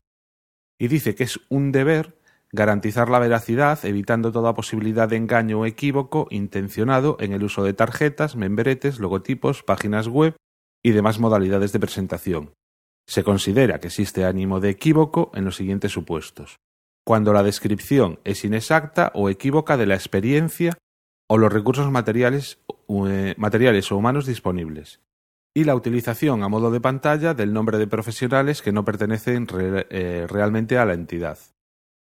Y también cuando una denominación se basa en la identidad de un fundador ya retirado, habrá de dejarse constancia de tal circunstancia, aunque podrá utilizarse la fecha de establecimiento original. Este, este punto es algo que yo por aquí lo he visto, ¿no? De casos de arquitectos que han comprado el nombre de firmas de arquitectos pues, que llevaban desde los años 20 funcionando y pues llegado un momento, pues tras una o dos generaciones eh, de eh, arquitectos que llevaban esa firma, pues ya no se han dedicado a eso y han vendido pues por cifras astronómicas a otros el nombre de, esa firma, de esa empresa, para, bueno, pues que es un, gran trampolín comercial. Bueno, yo ese caso aquí en España realmente no, o sea, no, no me suena ninguno que yo conozca, no digo que no los haya, ¿eh? Pero lo que sí que ciertamente es habitual es, sobre todo tras la crisis, que tenemos experiencia de todo. Hemos hecho de todo nos, nos, da lo mismo que sea edificación, que sea urbanismo, eh, es como en los currículos, ¿no? Que todos somos expertos en inglés. Pues, eh, pues eh, aquí ocurre algo muy parecido, sobre todo en páginas web y eso en tarjetas, tal. Luego ya con el cliente pues le dirás, bueno, sí, no sé qué, tal, pero, pero eso, o sea que todos nos anunciamos como expertos en todo, me da la sensación. Sobre la oferta de, eh, sobre la oferta general de servicios y la publicidad. Prohibiciones. Está prohibido formular ofertas genéricas de honorarios profesionales sin especificación de la complejidad del trabajo ni las condiciones de prestación del servicio, que pueden llevar aparejada algún tipo de publicidad engañosa. Eh, ¿Qué publicidad engañosa se os ocurre? Siguiendo este, este párrafo, mm, ¿conocéis la página Bitísimo? Yo no. No. Bueno, pues es una página que, que existe, que yo conozca en España, seguramente también existen más sitios de Europa, pero yo la conocí cuando todavía trabajaba allí. Y básicamente un cliente te pone, necesito reforma de piso en Málaga, mm, zona casco viejo o zona la que sea, eh, 300 metros cuadrados, mi presupuesto está entre no sé qué y no sé cuánto. Entonces los profesionales responden con un, un precio y una explicación de cómo lo harían. Y digamos que un amigo mío pues tenía alguien que respondía a este tipo de ofertas y todo el tema era mm, básicamente vendérselo al cliente. Explicarle al cliente que yo te lo voy a hacer muy rápido, muy barato, muy fácil y muy bien y que no te va a dar ningún problema de ayuntamiento. Sin siquiera haberse parado a mirar si realmente iba a haber problemas en ayuntamiento, si... Yo qué sé, o sea, el tema era de primeras vendérselo al cliente y una vez que lo tenías agarrado con un contrato, para adelante. Porque claro, luego las responsabilidades y los pagos los tiene que hacer el cliente, no los vas a hacer tú. Entonces, para mí eso es totalmente publicidad. Vendría a ser publicidad años siguiendo este lo que dice este párrafo y me parece perfectamente razonable que esté ahí. Tiene pinta de que van por ahí los tiros, sí. Y otra prohibición. Citar la identidad de los clientes sin su autorización expresa, a menos que sean obviamente públicos y notorios, ni datos diferentes de los puramente técnicos o artísticos. Y. eh, claro, a mí, yo al- cuando leí esto, decía yo, o sea, ¿qué pasa cuando se incluyen proyectos publicados en revistas que, que sí que muchas veces eh, das la identidad de los clientes o otro tipo de datos de los clientes? No, pues es que quería no sé qué, no sé cuánto. Claro, se puede decir, es que esto no es publicidad, esto es un artículo tal, pero ¿hasta qué punto todas esas cosas no son publicidad?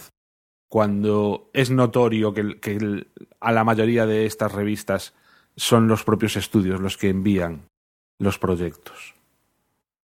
Pero en teoría no pueden dar información de los clientes si ellos no se lo permiten. Es decir, eh, si los clientes no se lo permiten, pues podrán dar información del proyecto y demás, pero no pueden dar información del cliente. Sí, imágenes y demás, pero no, yo qué sé, cómo se llaman, cuánta renta tienen, eh, cuánto costó la casa. Ya, pero Alberto, no sé. cuando se trata de eh, la casa Menganito, aunque solo ponga tal, Ujú. que dices dónde está, y luego en la memoria cuentas, no, pues porque el cliente me dijo que quería no sé qué, no sé cuánto, porque su modo de vida, no sé qué, patatín, patatán. O sea, estás dando datos, estás hablando de personas. En principio, yo entiendo que por ley de protección de datos no podrías dar esos datos sin haber hablado con tu cliente sobre que los vas a hacer públicos. A eso iba yo. Yo para mí este punto, bueno, no veo mal que esté ahí, pero la ley de protección de datos es mucho más extensa y mucho más clara en cuanto a lo que se puede o no se puede decir. Es una ilusión, yo creo. Y si se hiciera una, una versión revisada de esto, lo que debería haber es una nota a pie de página de siguiendo con lo que dice la ley de protección de datos, que, explica mucho más que esto. Yo creo que van por ahí los tiros. Es en plan que lo hemos dado por sentado hasta cierto punto, como dice Juan, porque es verdad, porque es verdad, porque en la mayor parte de las publicaciones pone Casa Sáez y, ¿sabes? Este tipo de cosas que está contando Juan son, son de, de diario, se ven. Y entonces es en plan, a ver chicos, esto ya no se puede hacer, que hay que ser más serios, la ley de protección de datos, hay que tener un poco más de cuidado simplemente con... No, simplemente tener, tener la autorización expresa, pedirla. Antes de enviarla, pedirla. Bueno, venga, eh, seguimos. Ofer- oferta de servicios profesionales concretos. Un deber. Presentar ofertas inequívocas y constatables. Yo estoy, o sea, totalmente de acuerdo, ¿no? Pero otra práctica habitual es la de los sobrecostes. Yo presento la oferta por esto, sabiendo que después la voy a aumentar en un determinado porcentaje. Sobre todo con obra pública ocurre día sí, día también. Lo hemos comentado muchas veces en el Hmm. Sí. Pero yo entiendo que eso también es inequívoco, porque la administración que acepta esa oferta sabe que está por debajo del precio real. No sé muy bien qué conclusión sacar de eso. No, no, o sea, no, yo esta la apunté simplemente pues por señalar que se incumple, pero vamos. Sí, sí. Y con tácito Sí. acuerdo, sí. Co- más cosas sobre esto. Está prohibido eh, prohibiciones. Se entiende que no se dan condiciones de igualdad de oportunidad. Bueno, el, el entero sería. Está prohibido fomentar y cooperar en la preparación o adjudicación de procesos de licitación públicos o privados que no cumplan las condiciones debidas de igualdad de oportunidades y transparencia. Se entiende que no, eh, que no se dan condiciones de igualdad de oportunidades cuando los participantes no disfrutan del mismo nivel de información y de derechos. Y bueno, esto es un poco lo, lo apunté por, por lo que decía antes, ¿no? De las licitaciones apañadas. Mm. Un poco lo mismo. Sí.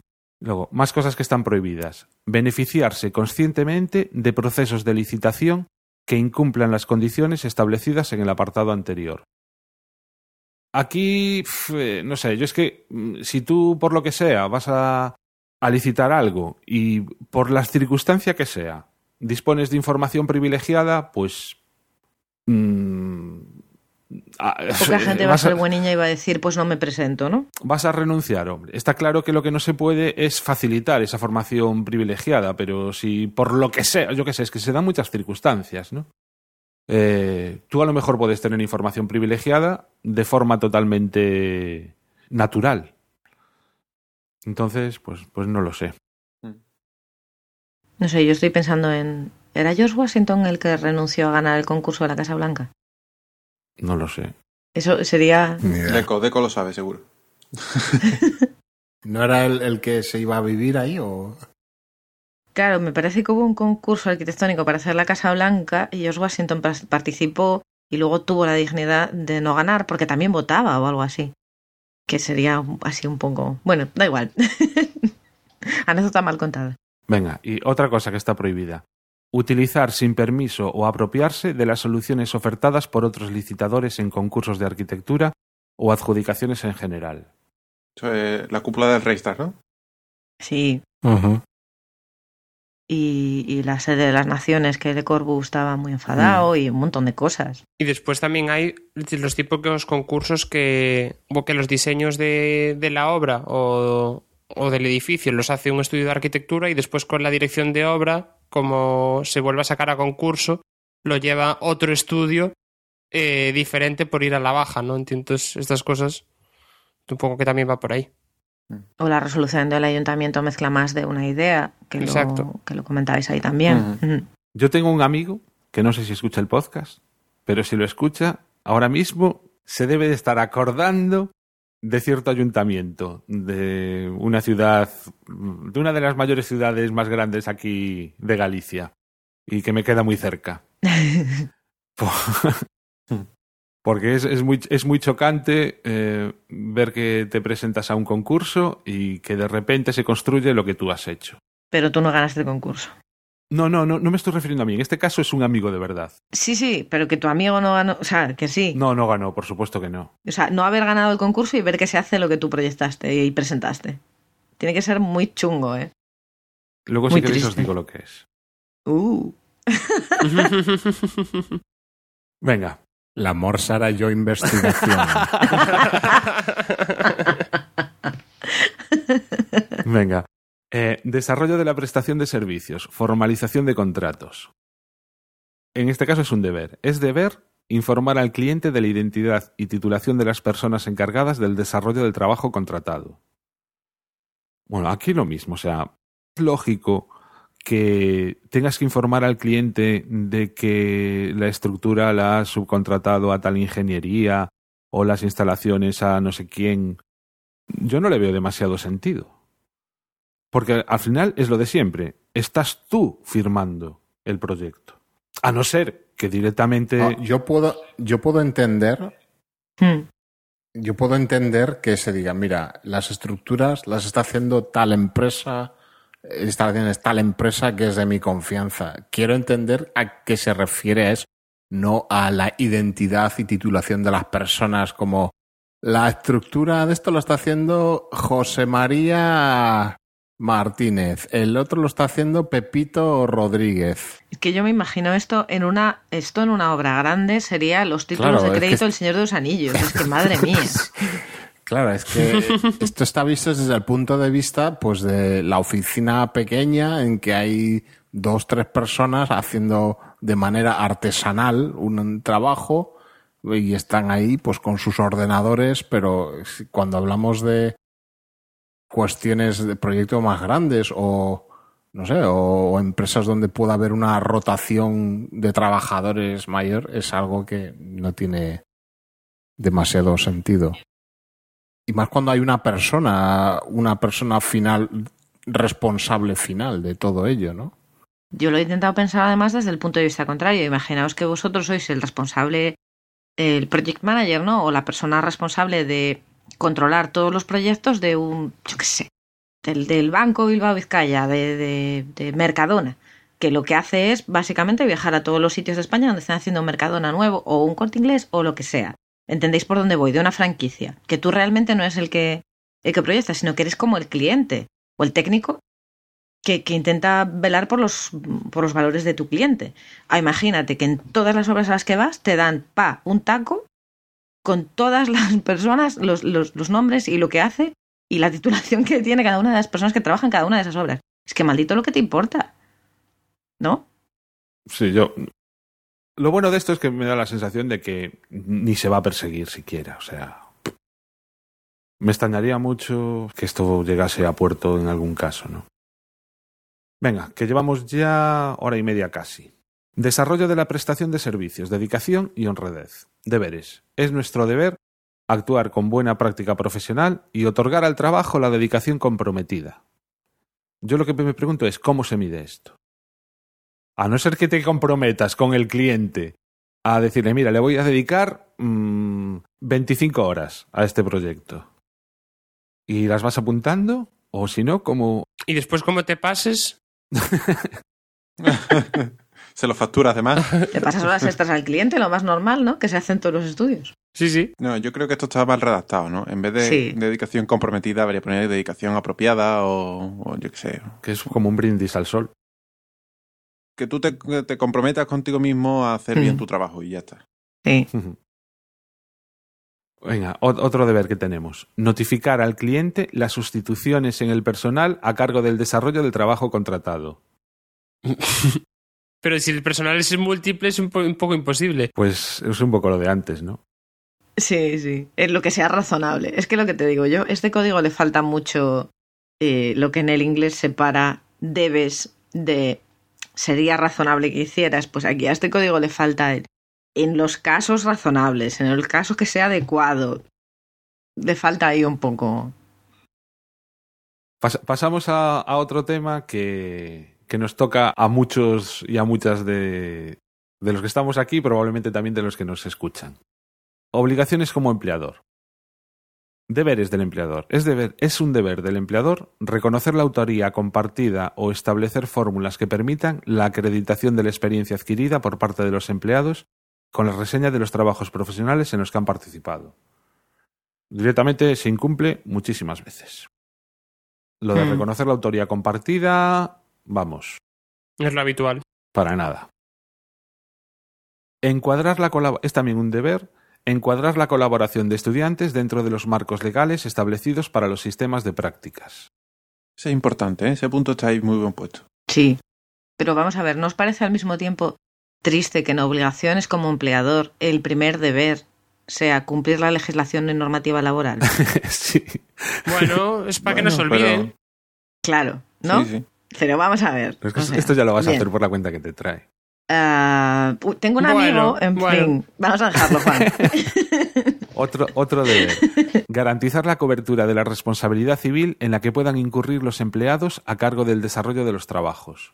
Sí, bueno, yo lo de la colaboración de estudiantes y sí, lo de la responsabilidad civil también es algo que, que también es importante, aunque eh, esto yo entiendo que un poco choca un poco con la responsabilidad de supervisión pues del, del responsable del trabajo sobre lo que puedan hacer sus empleados, algo que bueno, pues no siempre es es materialmente posible 100%, pero que, que debe estar supervisado, ¿no? Ya que es el, el responsable último. Es que no- la verdad no me, había, enco- no me encontré nunca con un caso de estos y pensaba que era de cajón, que la responsabilidad civil estaba cubierta siempre, vaya. Entonces, Lo de garantizar la cobertura me da miedo, o sea que hay casos en que no se garantiza. Por ejemplo, cuando no se cumple el punto uno. Venga, prohibiciones. Está prohibido ofertar, promover, difundir o recurrir a fórmulas de colaboración que encubran una relación de carácter laboral. Bueno, esto Este, este, para mí este punto hace que merezca la pena todo el código deontológico.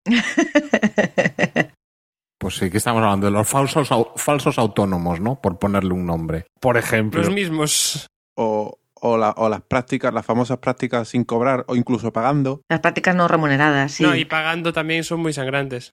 Y lo de pagando, es que, ah, que hemos llegado. Bueno, lo más sangrante es eh, aquellos que no pagan e incluso se jactan de ello. lo ofertan. Ya, ya. Sí, Que los hay. sí, es que, es que Y no quiero, por- para no incumplir el código deontológico, no voy a decirlo porque sería, pero figuras muy, muy renombradas se, incluso se jactaban de ello. Claro, pero si una persona notoria ya esa persona misma está diciendo en un medio público de comunicación, en un periódico, en lo que sea, que hace En, su- esto, no, en, su- en sus, en sus propios sitios web. claro, no es una crítica por nuestra parte, es, es anotar, dejar como pie de página, fijaos lo que está diciendo y aquí dice que está Chris, prohibido. Tiene, muchos abogados.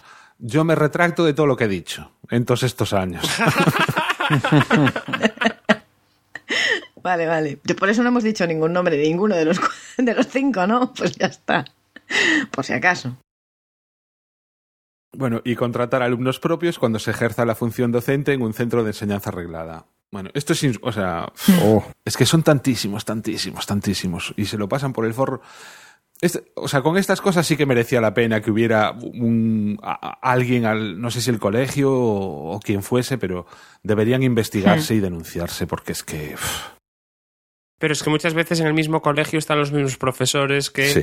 Entonces al final es como una pescadilla que se muere de la cola, que ellos se vigilan a sí mismos. Entonces es un poco...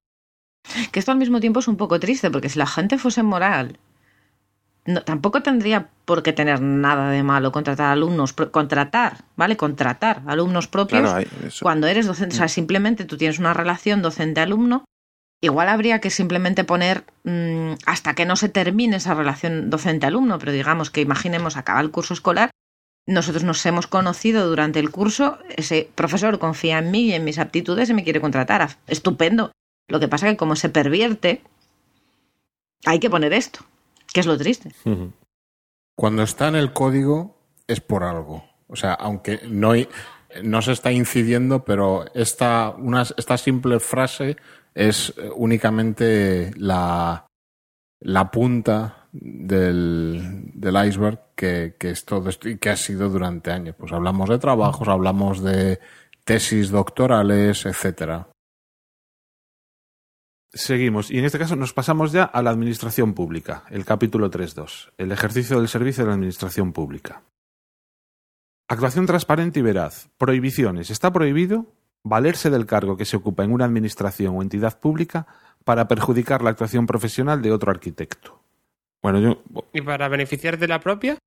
es- eso después, pero es que lo de beneficiarse de la propia ya está mal, pero es que esto, y, y bueno, también tengo otro amigo, y esto es de verdad, es otro Hmm. amigo, que, bueno, el, este chaval trabajaba en un determinado ayuntamiento, era, bueno, el arquitecto o arquitecta, no voy a decir, no voy a dar más pistas, tenía un acuerdo, o sea, a su vez tenía un estudio allí en ese mismo ayuntamiento, eh, no era un ayuntamiento grande, era más bien un ayuntamiento pequeño, y entonces lo, eh, lo que hacía, aunque ella no podía obviamente ejercer dentro de ese ayuntamiento, pues bueno, los típicos chanchullos que se hace, pero ya no es que hiciera los chanchullos, es que cada vez que este chaval entregaba una obra para una licencia de, en este ayuntamiento, ella le ponía absolutamente todas las trabas que os podéis imaginar, los dilataba en el tiempo y tal. Y la única razón era que se crease, o sea, que, que fuese de dominio público, que los encargos a este chaval, que era competencia directa suya, iban a tardar muchísimo más que si se lo encargaban al estudio que ella prefería. Pues no sé, cosas que, que duelen, ¿no? Y esta sobre todo la, había Sí. apuntado pues por la anécdota esta que me toca cerca. Incompatibilidades. respetar las normas que sobre las incompatibilidades con el ejercicio privado de la profesión se establecen en la legislación vigente sobre el régimen de la función pública. Bueno, pues el chanchullo que hablaba antes también tiene que ver con esto, ¿no? O sea, un arquitecto no puede ejercer, o sea, un arquitecto municipal no puede ejercer dentro de ese ayuntamiento. Pero claro, se entera de muchas cosas y siempre son conocidos de él, cuando no directamente su propio estudio, el que hace las cosas para que después la firme otro colegiado o colegiada. Pero yo eso tengo dudas, porque supongo que algún tipo de obras dentro del ayuntamiento sí que las puede realizar, ¿o no? Las, pero las que directamente hace el ayuntamiento. Hmm. Exacto, Claro. exacto, es lo que decía eso. Solo y exclusivamente es así. Abstención en los encargos particulares. Esto tenía que ver con eso, ¿no? O sea, no, no pueden tener encargos particulares. Y luego, sobre la ob- las obligaciones como empleado, en los deberes del que está trabajando como empleado, es uno de ellos, el primero es cumplir la legislación y normativa laboral, el segundo poner en conocimiento de los responsables de la empresa las vicisitudes en la labor que desempeñe y que guarden relación con el cumplimiento de la legalidad, los compromisos contractuales y el código deontológico. Y tercero, respetar las condiciones de confidencialidad de los trabajos en los que se participe. Bueno, está muy claro que no pone nada de que hay que trabajar gratis, ¿verdad? Está prohibido incluso. Bien, pues, o sea, que se enteren muchos. Pero como empleado no lo tienes prohibido, lo tiene prohibido la empresa. O sea, no es deber del empleado trabajar gratis para un estudio de arquitectura, que quede muy claro. Eso. Eh, seguimos. Sobre el ejercicio de la crítica. Está prohibido utilizar expresiones ofensivas, vejatorias, calumniosas y difama. Ay, espera, es que nos hemos. eh, y- y he avanzado demasiado. Sobre la participación en las organizaciones colegiales. ¿no? Una de las prohibiciones es, eh, que pone aquí sobre el ejercicio de la crítica es utilizar expresiones ofensivas, vejatorias, calumniosas o difamadoras hacia otros colegiados en cualquier modalidad de manifestación pública. No es que me parezca mal, simplemente esta la traigo aquí porque mm, en, un- en artículos que había más arriba y de los que no hablamos hablaba de, de cómo deben ser los tribunales de concursos y todo esto, ¿no? Y lo de las expresiones ofensivas, vejatorias, calumniosas y difamadoras no solo debían de estar prohibidas hacia otros colegiados en cualquier modalidad de manifestación pública, sino también dentro de las escuelas de los profesores a sus alumnos, ¿no? Porque en el caso preciso de los tribunales de PFC, de vez en cuando escuchas cosas que vaya. Este es un off topic, pero No, no, pero tiene toda razón. quería- Como es un código deontológico, cualquier arquitecto en ejercicio de profesión, que ser profesor y estar haciendo un ejercicio de crítica sobre un proyecto de un alumno lo es, no debería poder utilizar expresiones ofensivas, porque no son necesarias. En el- deber lo que pone es justificar con base argumentativa, ta, ta, ta, lo que parecido a otras cosas, otros párrafos que hemos visto antes, que hay que justificar la crítica que haces y nunca hacerla a la persona, sino al, al proyecto. Y con valores y con temas, mm, o sea, con, con fundamento y con de manera mm, constructiva. No, no sé si entiendo, entiendo que sí, que está implícito, pero eh, claro, esto habla siempre de otros compañeros de la profesión y también hay que incluir a futuros Es que incluso compañeros pueden de ser la colegiados ya. Existe, creo que en algún colegio, la modalidad de colegiado Sí, también, siendo claro, estudiante. sí, sí, sí, es cierto, es cierto. Pues eso, que los que se dedican a la docencia tomen nota, que incluso en el código deontológico viene algo al respecto. Y bueno, pues eh, no tenemos ninguno más. Ah, Teníamos sí alguna pregunta por aquí apuntada. En vuestra formación académica se trató el tema de la deontología profesional cuando estabais estudiando. ¿Había alguna asignatura? Yo nunca. Yo que he sido el que ha escrito la pregunta. no, porque me acordaba, vamos, por del plan de estudios que, que hice, que existía una asignatura que era la- se llamaba Deontología, Legislación y Valo- Valoración Profesional, que, bueno, todos les llamamos legal, ¿no? Que era un, un libro. Y, recuerdo, pues, que se pasaba un poco, pues, de puntillas, ¿no? De sobre, de- sobre estos, estos aspectos de, pues de, de ejercicio de la profesión, aunque bueno, en aquellos yo creo que era de quinto curso, me parece, y que todavía pues muchas cosas no te, te sonaban lejanas, ¿no? Pero que sí que, sí que recuerdo verlas un poco así, muy por encima. No sé ahora cómo estará la cuestión. Pues, Deco, no te sientas solo, yo también la tuve, ¿eh? Pues sí. Y juraría que también en quinto. Sí. Y además con ese mismo nombre, de ontología, legislación y valoración. Cuando, cuando la carrera eran seis años. Pues sí. Ahí ya ha quedado Y- nuestro DNI expuesto ahí al público. Y lo que pasa es que en el caso mío, realmente esta, o sea, aunque son de ontología, legislación y valoración, la daban dos profesores, uno de ellos daba legislación y el otro daba valoración. Lo de la deontología estaba en el nombre de la asignatura nada más. Sí, sí. Pero es que, pero es que ni nombrarlo, ¿eh? Y simplemente, o sea, lo de legislación era la ley del suelo. Tal cual, era mm, estudiar la ley del suelo. Y la valoración eran pues valoraciones inmobiliarias. Que tampoco entiendo muy bien por qué tenían que mezclar esto. O sea, es como un batiburrillo de tres cosas que. La deontología y la legislación aún podrían tener algo que ver, pero lo de las valoraciones con la legislación, Sí, que era No acabo de comprenderlo. los, los parámetros de para eh, estudios de viabilidad y inmobiliarios y esas cosas, ¿no? Sí, sí. Y, eh, bueno, y los distintos tipos de valoración, la valoración de mercado, la valoración por costes, todo eso. Bueno, era un poco rollo, pero que bueno, que hay gente que directamente se dedica a las valoraciones hoy en día.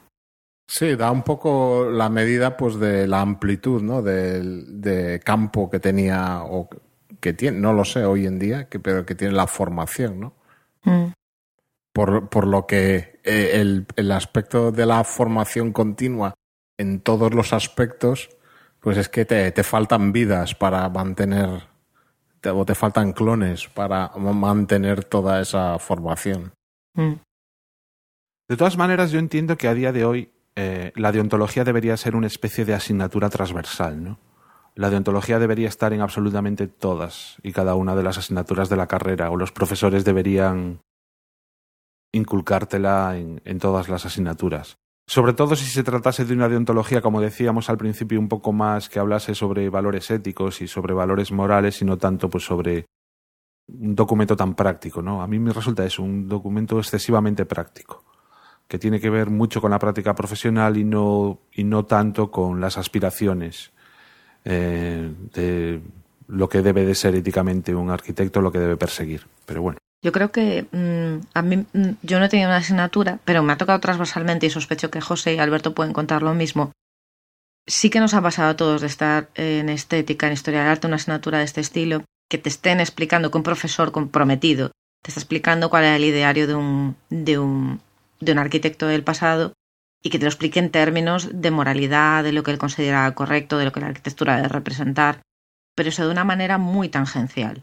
Entonces luego tú lo que quieras extraer de eso, mmm, igual sí que se podría hacer un poco más de hincapié, sería interesante hacer hincapié en eso y ponerle a la gente, por ejemplo, el manantial y cosas así, para tener luego, para tener una charla y poder hablar realmente de la moral de la arquitectura y de cómo ha ido cambiando. O sea, lo que para los podía ser una arquitectura eh, moral no tiene nada que ver con que lo que pueda pensar Le Corbusier sobre lo mismo, pero es un tema interesante en, esa parte de la deontología. Este rollazo no tanto, ¿no? Pero bueno, es necesario regularlo. Después yo diría que la única vez en la que yo me he dado cuenta de que me estaban hablando, no, no lo sabía llamar deontología, pero sí, digamos, de unas decisiones morales que estén más o menos regladas, en mi caso ha sido en restauración. Escuchaba al profesor comentar, es, es como que es moral, es pertinente, es necesario que si tú haces una. Con la idea que tenemos hoy en día, si haces una reconstrucción de algo, se pueda diferenciar clarísimamente qué es lo que tú has reconstruido y qué es lo que es una parte original. Eso es una decisión moral que, que implica un desarrollo constructivo después una, y una visión. Pero es una decisión moral de un tema arquitectónico como muy fácil de ver, ¿no? Que cuando se ve la ampliación, pues que se vea que es de hormigón en vez de ladrillo original o de mármol o de lo que sea. Y luego, por otra parte, eh, las decisiones morales a las que pueden ayudar los arquitectos en sociedad de conservación del patrimonio, de lo que tiene valor y lo que no, y por qué. Yo al final como asignatura la verdad es que no, no lo tuve, pero porque es una asignatura optativa que es legal, bueno, legislación, no sé cómo se llama ahora, legislación urbana o no sé. Pero con el cambio de plan ahora en Bolonia sí que es obligatoria. Y, pero sigue siendo no la parte de código deontológico, sino sigue siendo pues eso, normativa del suelo, un poco de valoración. Es decir, no, es, no trata yo creo que estos temas más en particular. Sigue siendo lo mismo que comentaba Juan. Incluso yo creo que los profesores seguirán trabajando la misma materia de la misma manera que lo hacían antes. Pues hasta aquí el código deontológico. Seguro que algún comentario os ha quedado por ahí, alguna cosa os gustaría comentar, así que os animamos a que enviéis eh, un correo o explicándolo, dejéis un comentario o incluso nos enviéis un audio correo, como hizo un oyente, eh, Yago, de Radio Bertoldo, que os ponemos ahora después de una canción.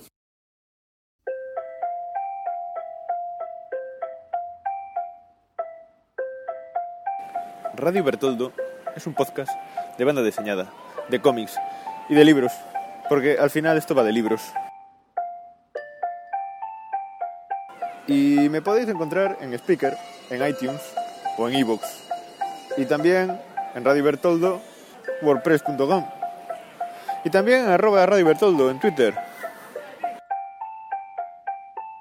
Oh yeah, chicos, soy Opiranda Gallo, vuestro reviewer de confianza.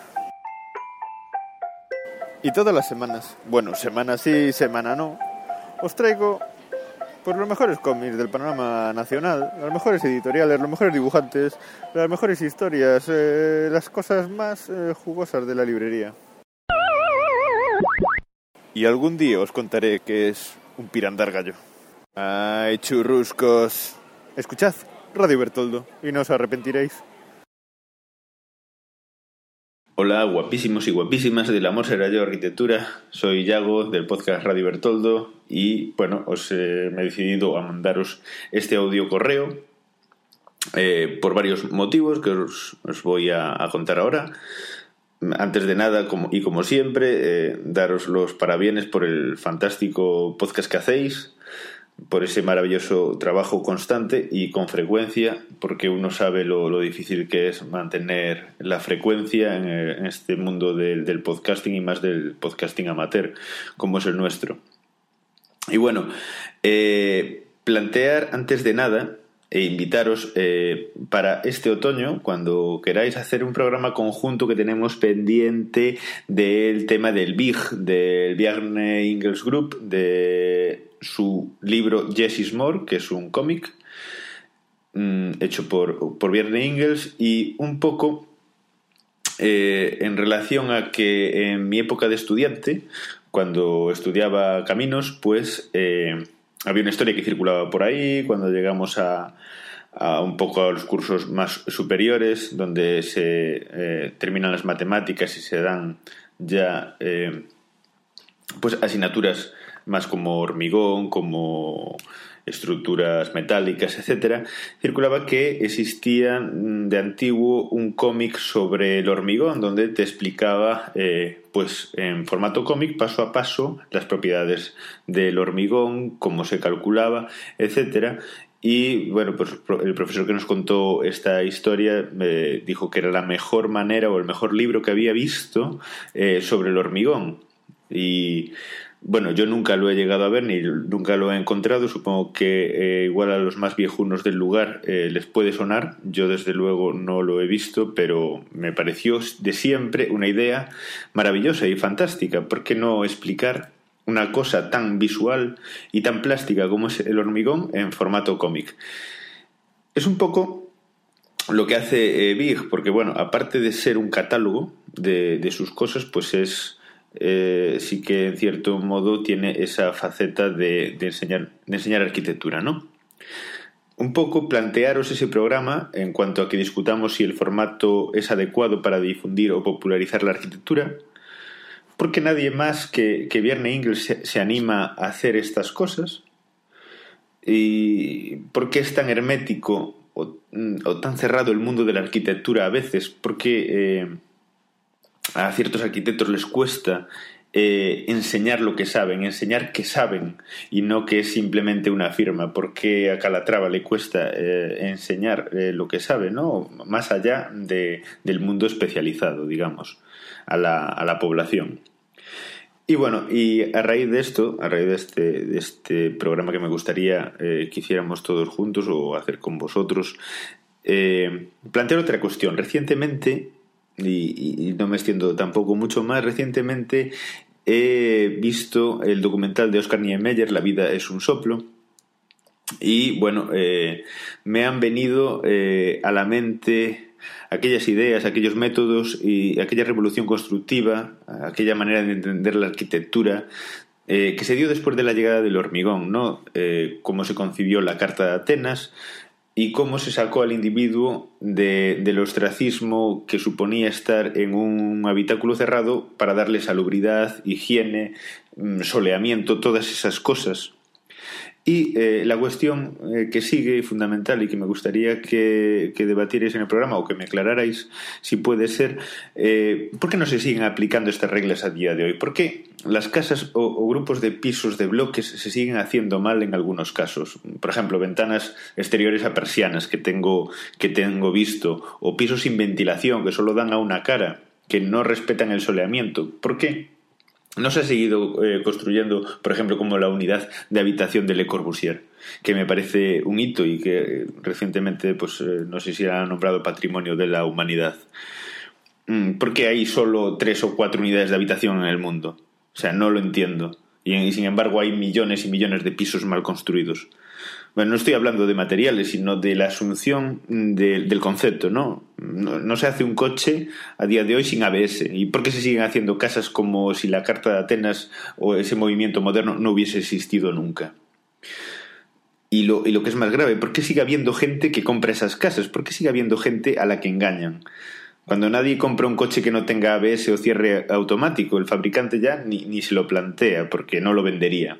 Pero la casa sí, parece que la casa que todo lo, lo aguanta y todo lo soporta y que siempre se lo vas a poder eh, embandingar a, a, uno que no sepa, ¿no?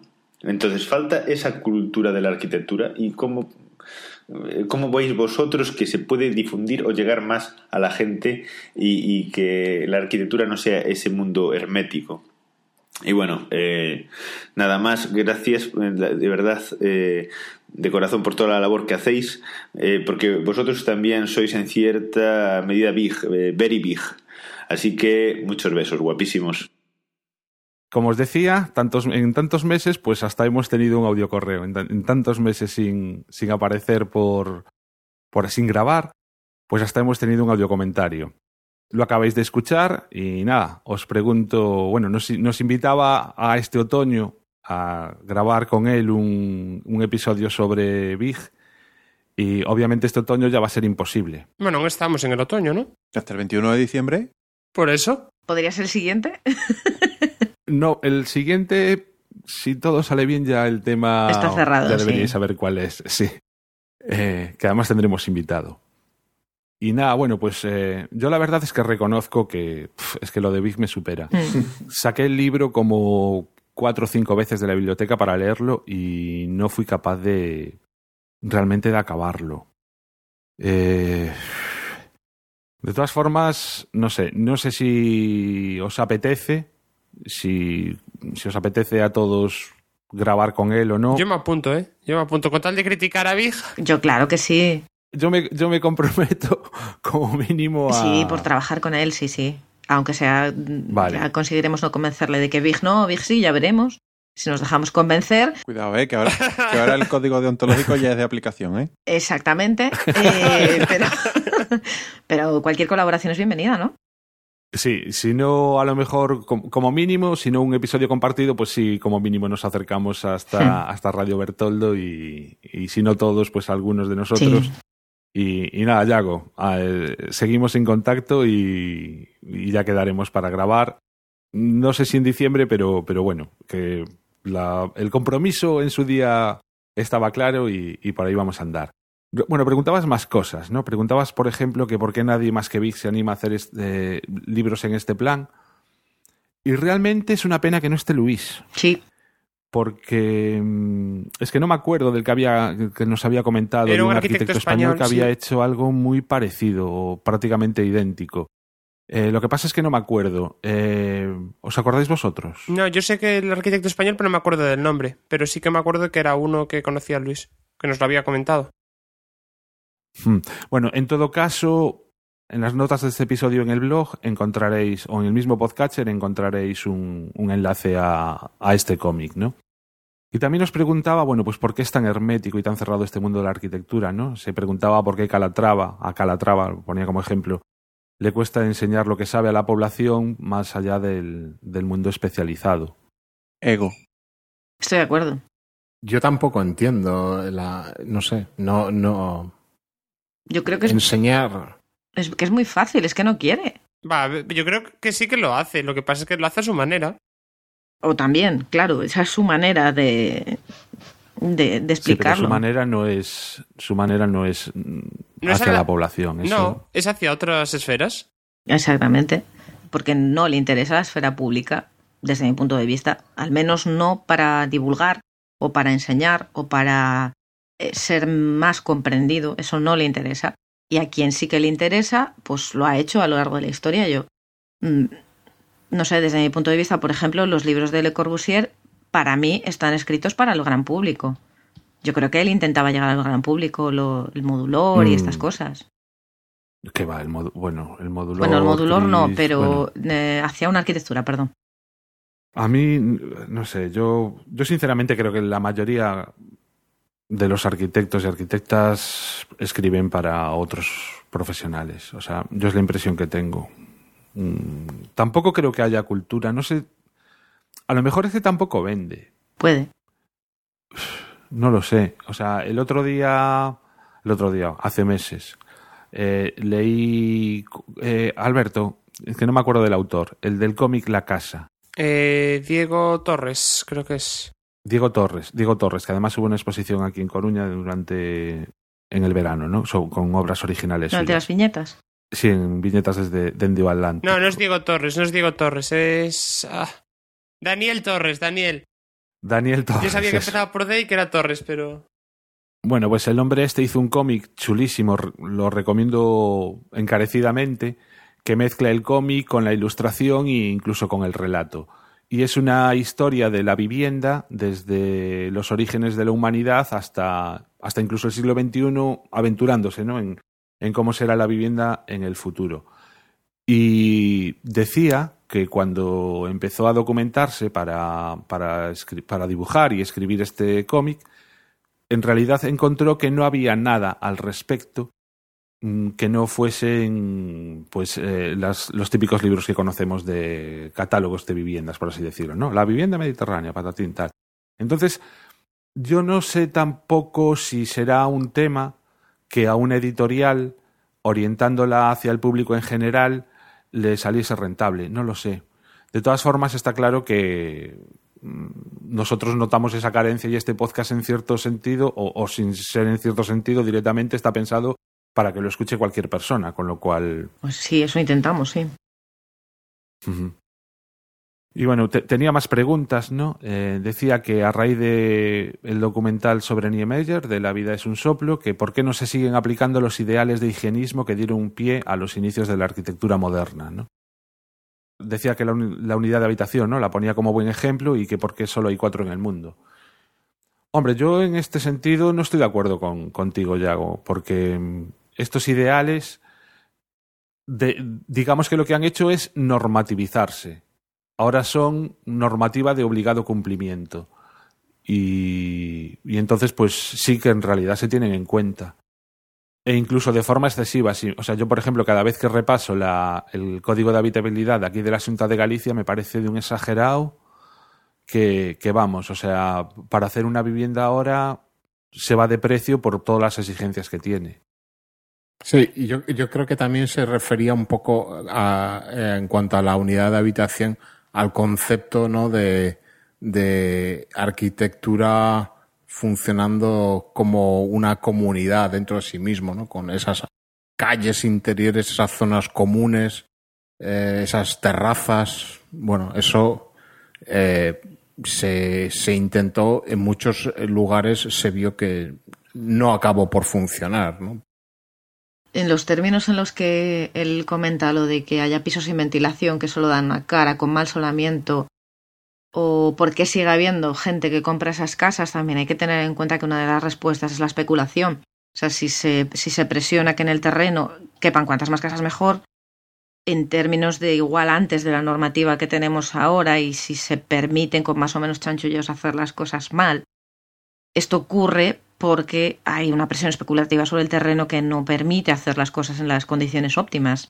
Y eh, lo de las casas igual sin la ventilación adecuada, también hay que tener en cuenta que la influencia que puede tener el que tengamos tecnología como aires acondicionados, calefacciones y demás que puedan suplementar lo que sería un error de base inexcusable en otro caso. Y la gente lo sigue comprando pues porque no saben más, no saben mejor o no son conscientes del, por ejemplo, el excesivo gasto energético que puede conllevar comprarse una casa que no tenga un acondicionamiento térmico adecuado, por ejemplo. Lo cual se podría evitar si el informe energético estuviese hecho en condiciones. Y con esto cerramos el círculo.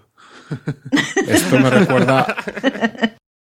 Esta semana pasada leía en, no sé, en un periódico digital de España, pues eh, salía un artículo sobre la que había sido calificada pues por no sé qué entidad como la mejor casa eh, de España, ¿no? que en cuanto a eficiencia energética, bioclimática, pues es una casa pues con generación propia, consumo eh, nulo prácticamente.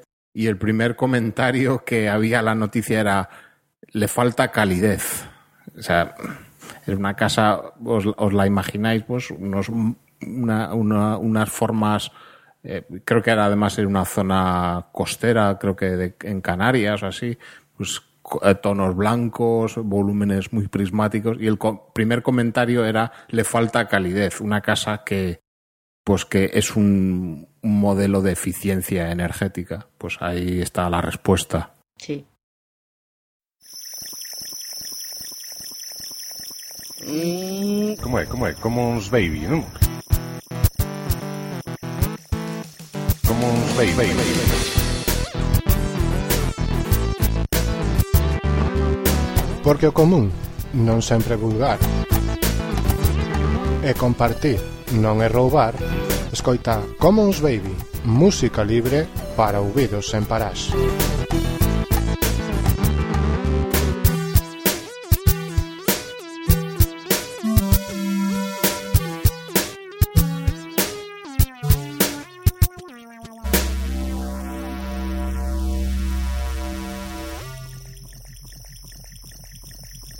Commons, commons, commons, baby, baby, baby, baby.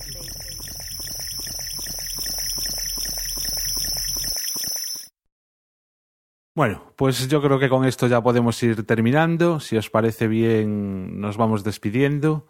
Espero que no haya resultado un episodio demasiado coñazo, por decirlo de alguna manera.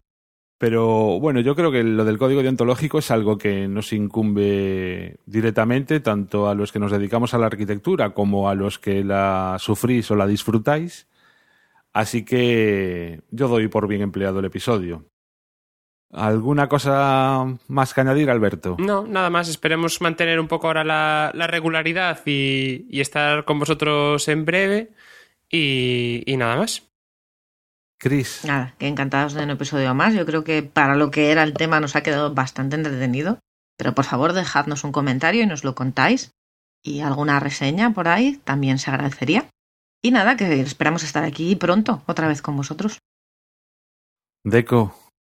Pues que ha estado muy bien volver a retomar eh, la costumbre de grabar y a los oyentes, enlazando con el tema del podcast, que cuando vayáis a contratar un arquitecto, no os fijéis, no lo veáis como un impuesto revolucionario que habéis, que tenéis que pagar para llevar a cabo un proyecto o una obra, sino que vedlo como un servicio y que gracias a la regulación profesional, eh, pues os va a dar pues eh, un, el resultado deseado. ¿Y José? Pues nada, que encantado de, de volver a, a grabar, que ya hasta, hasta familiares me estaban preguntando que qué pasaba, que por qué no grabábamos. O sea que la, Ole, ole. la cosa, la cosa tenía que ser ya grave. Así que nada, encantado de volver y espero que el mes que viene podamos volver a estar aquí.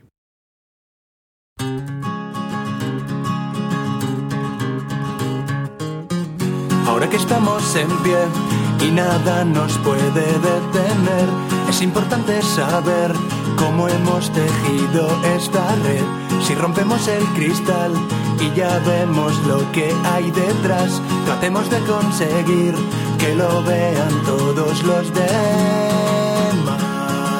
Si es tan obvio, ¿por qué no somos más? Volvamos a empezar.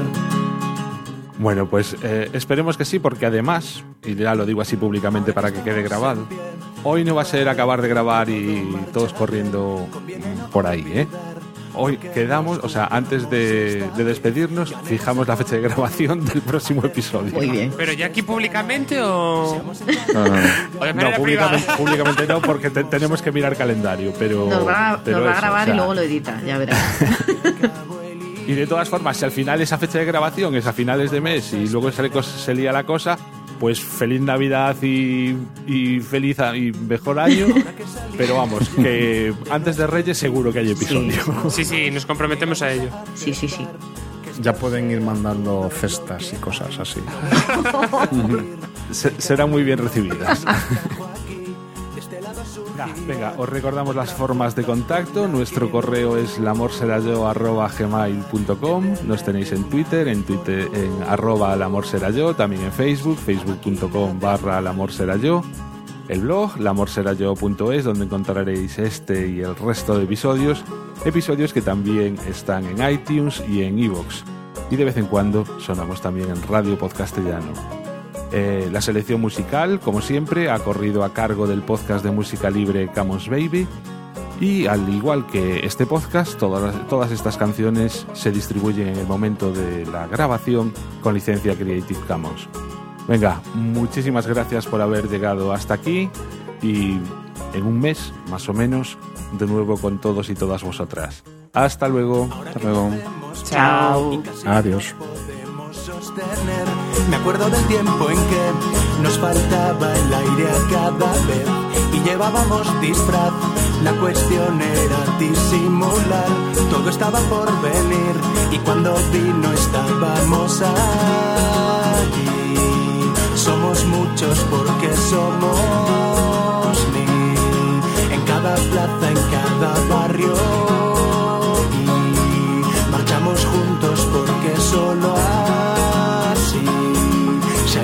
hasta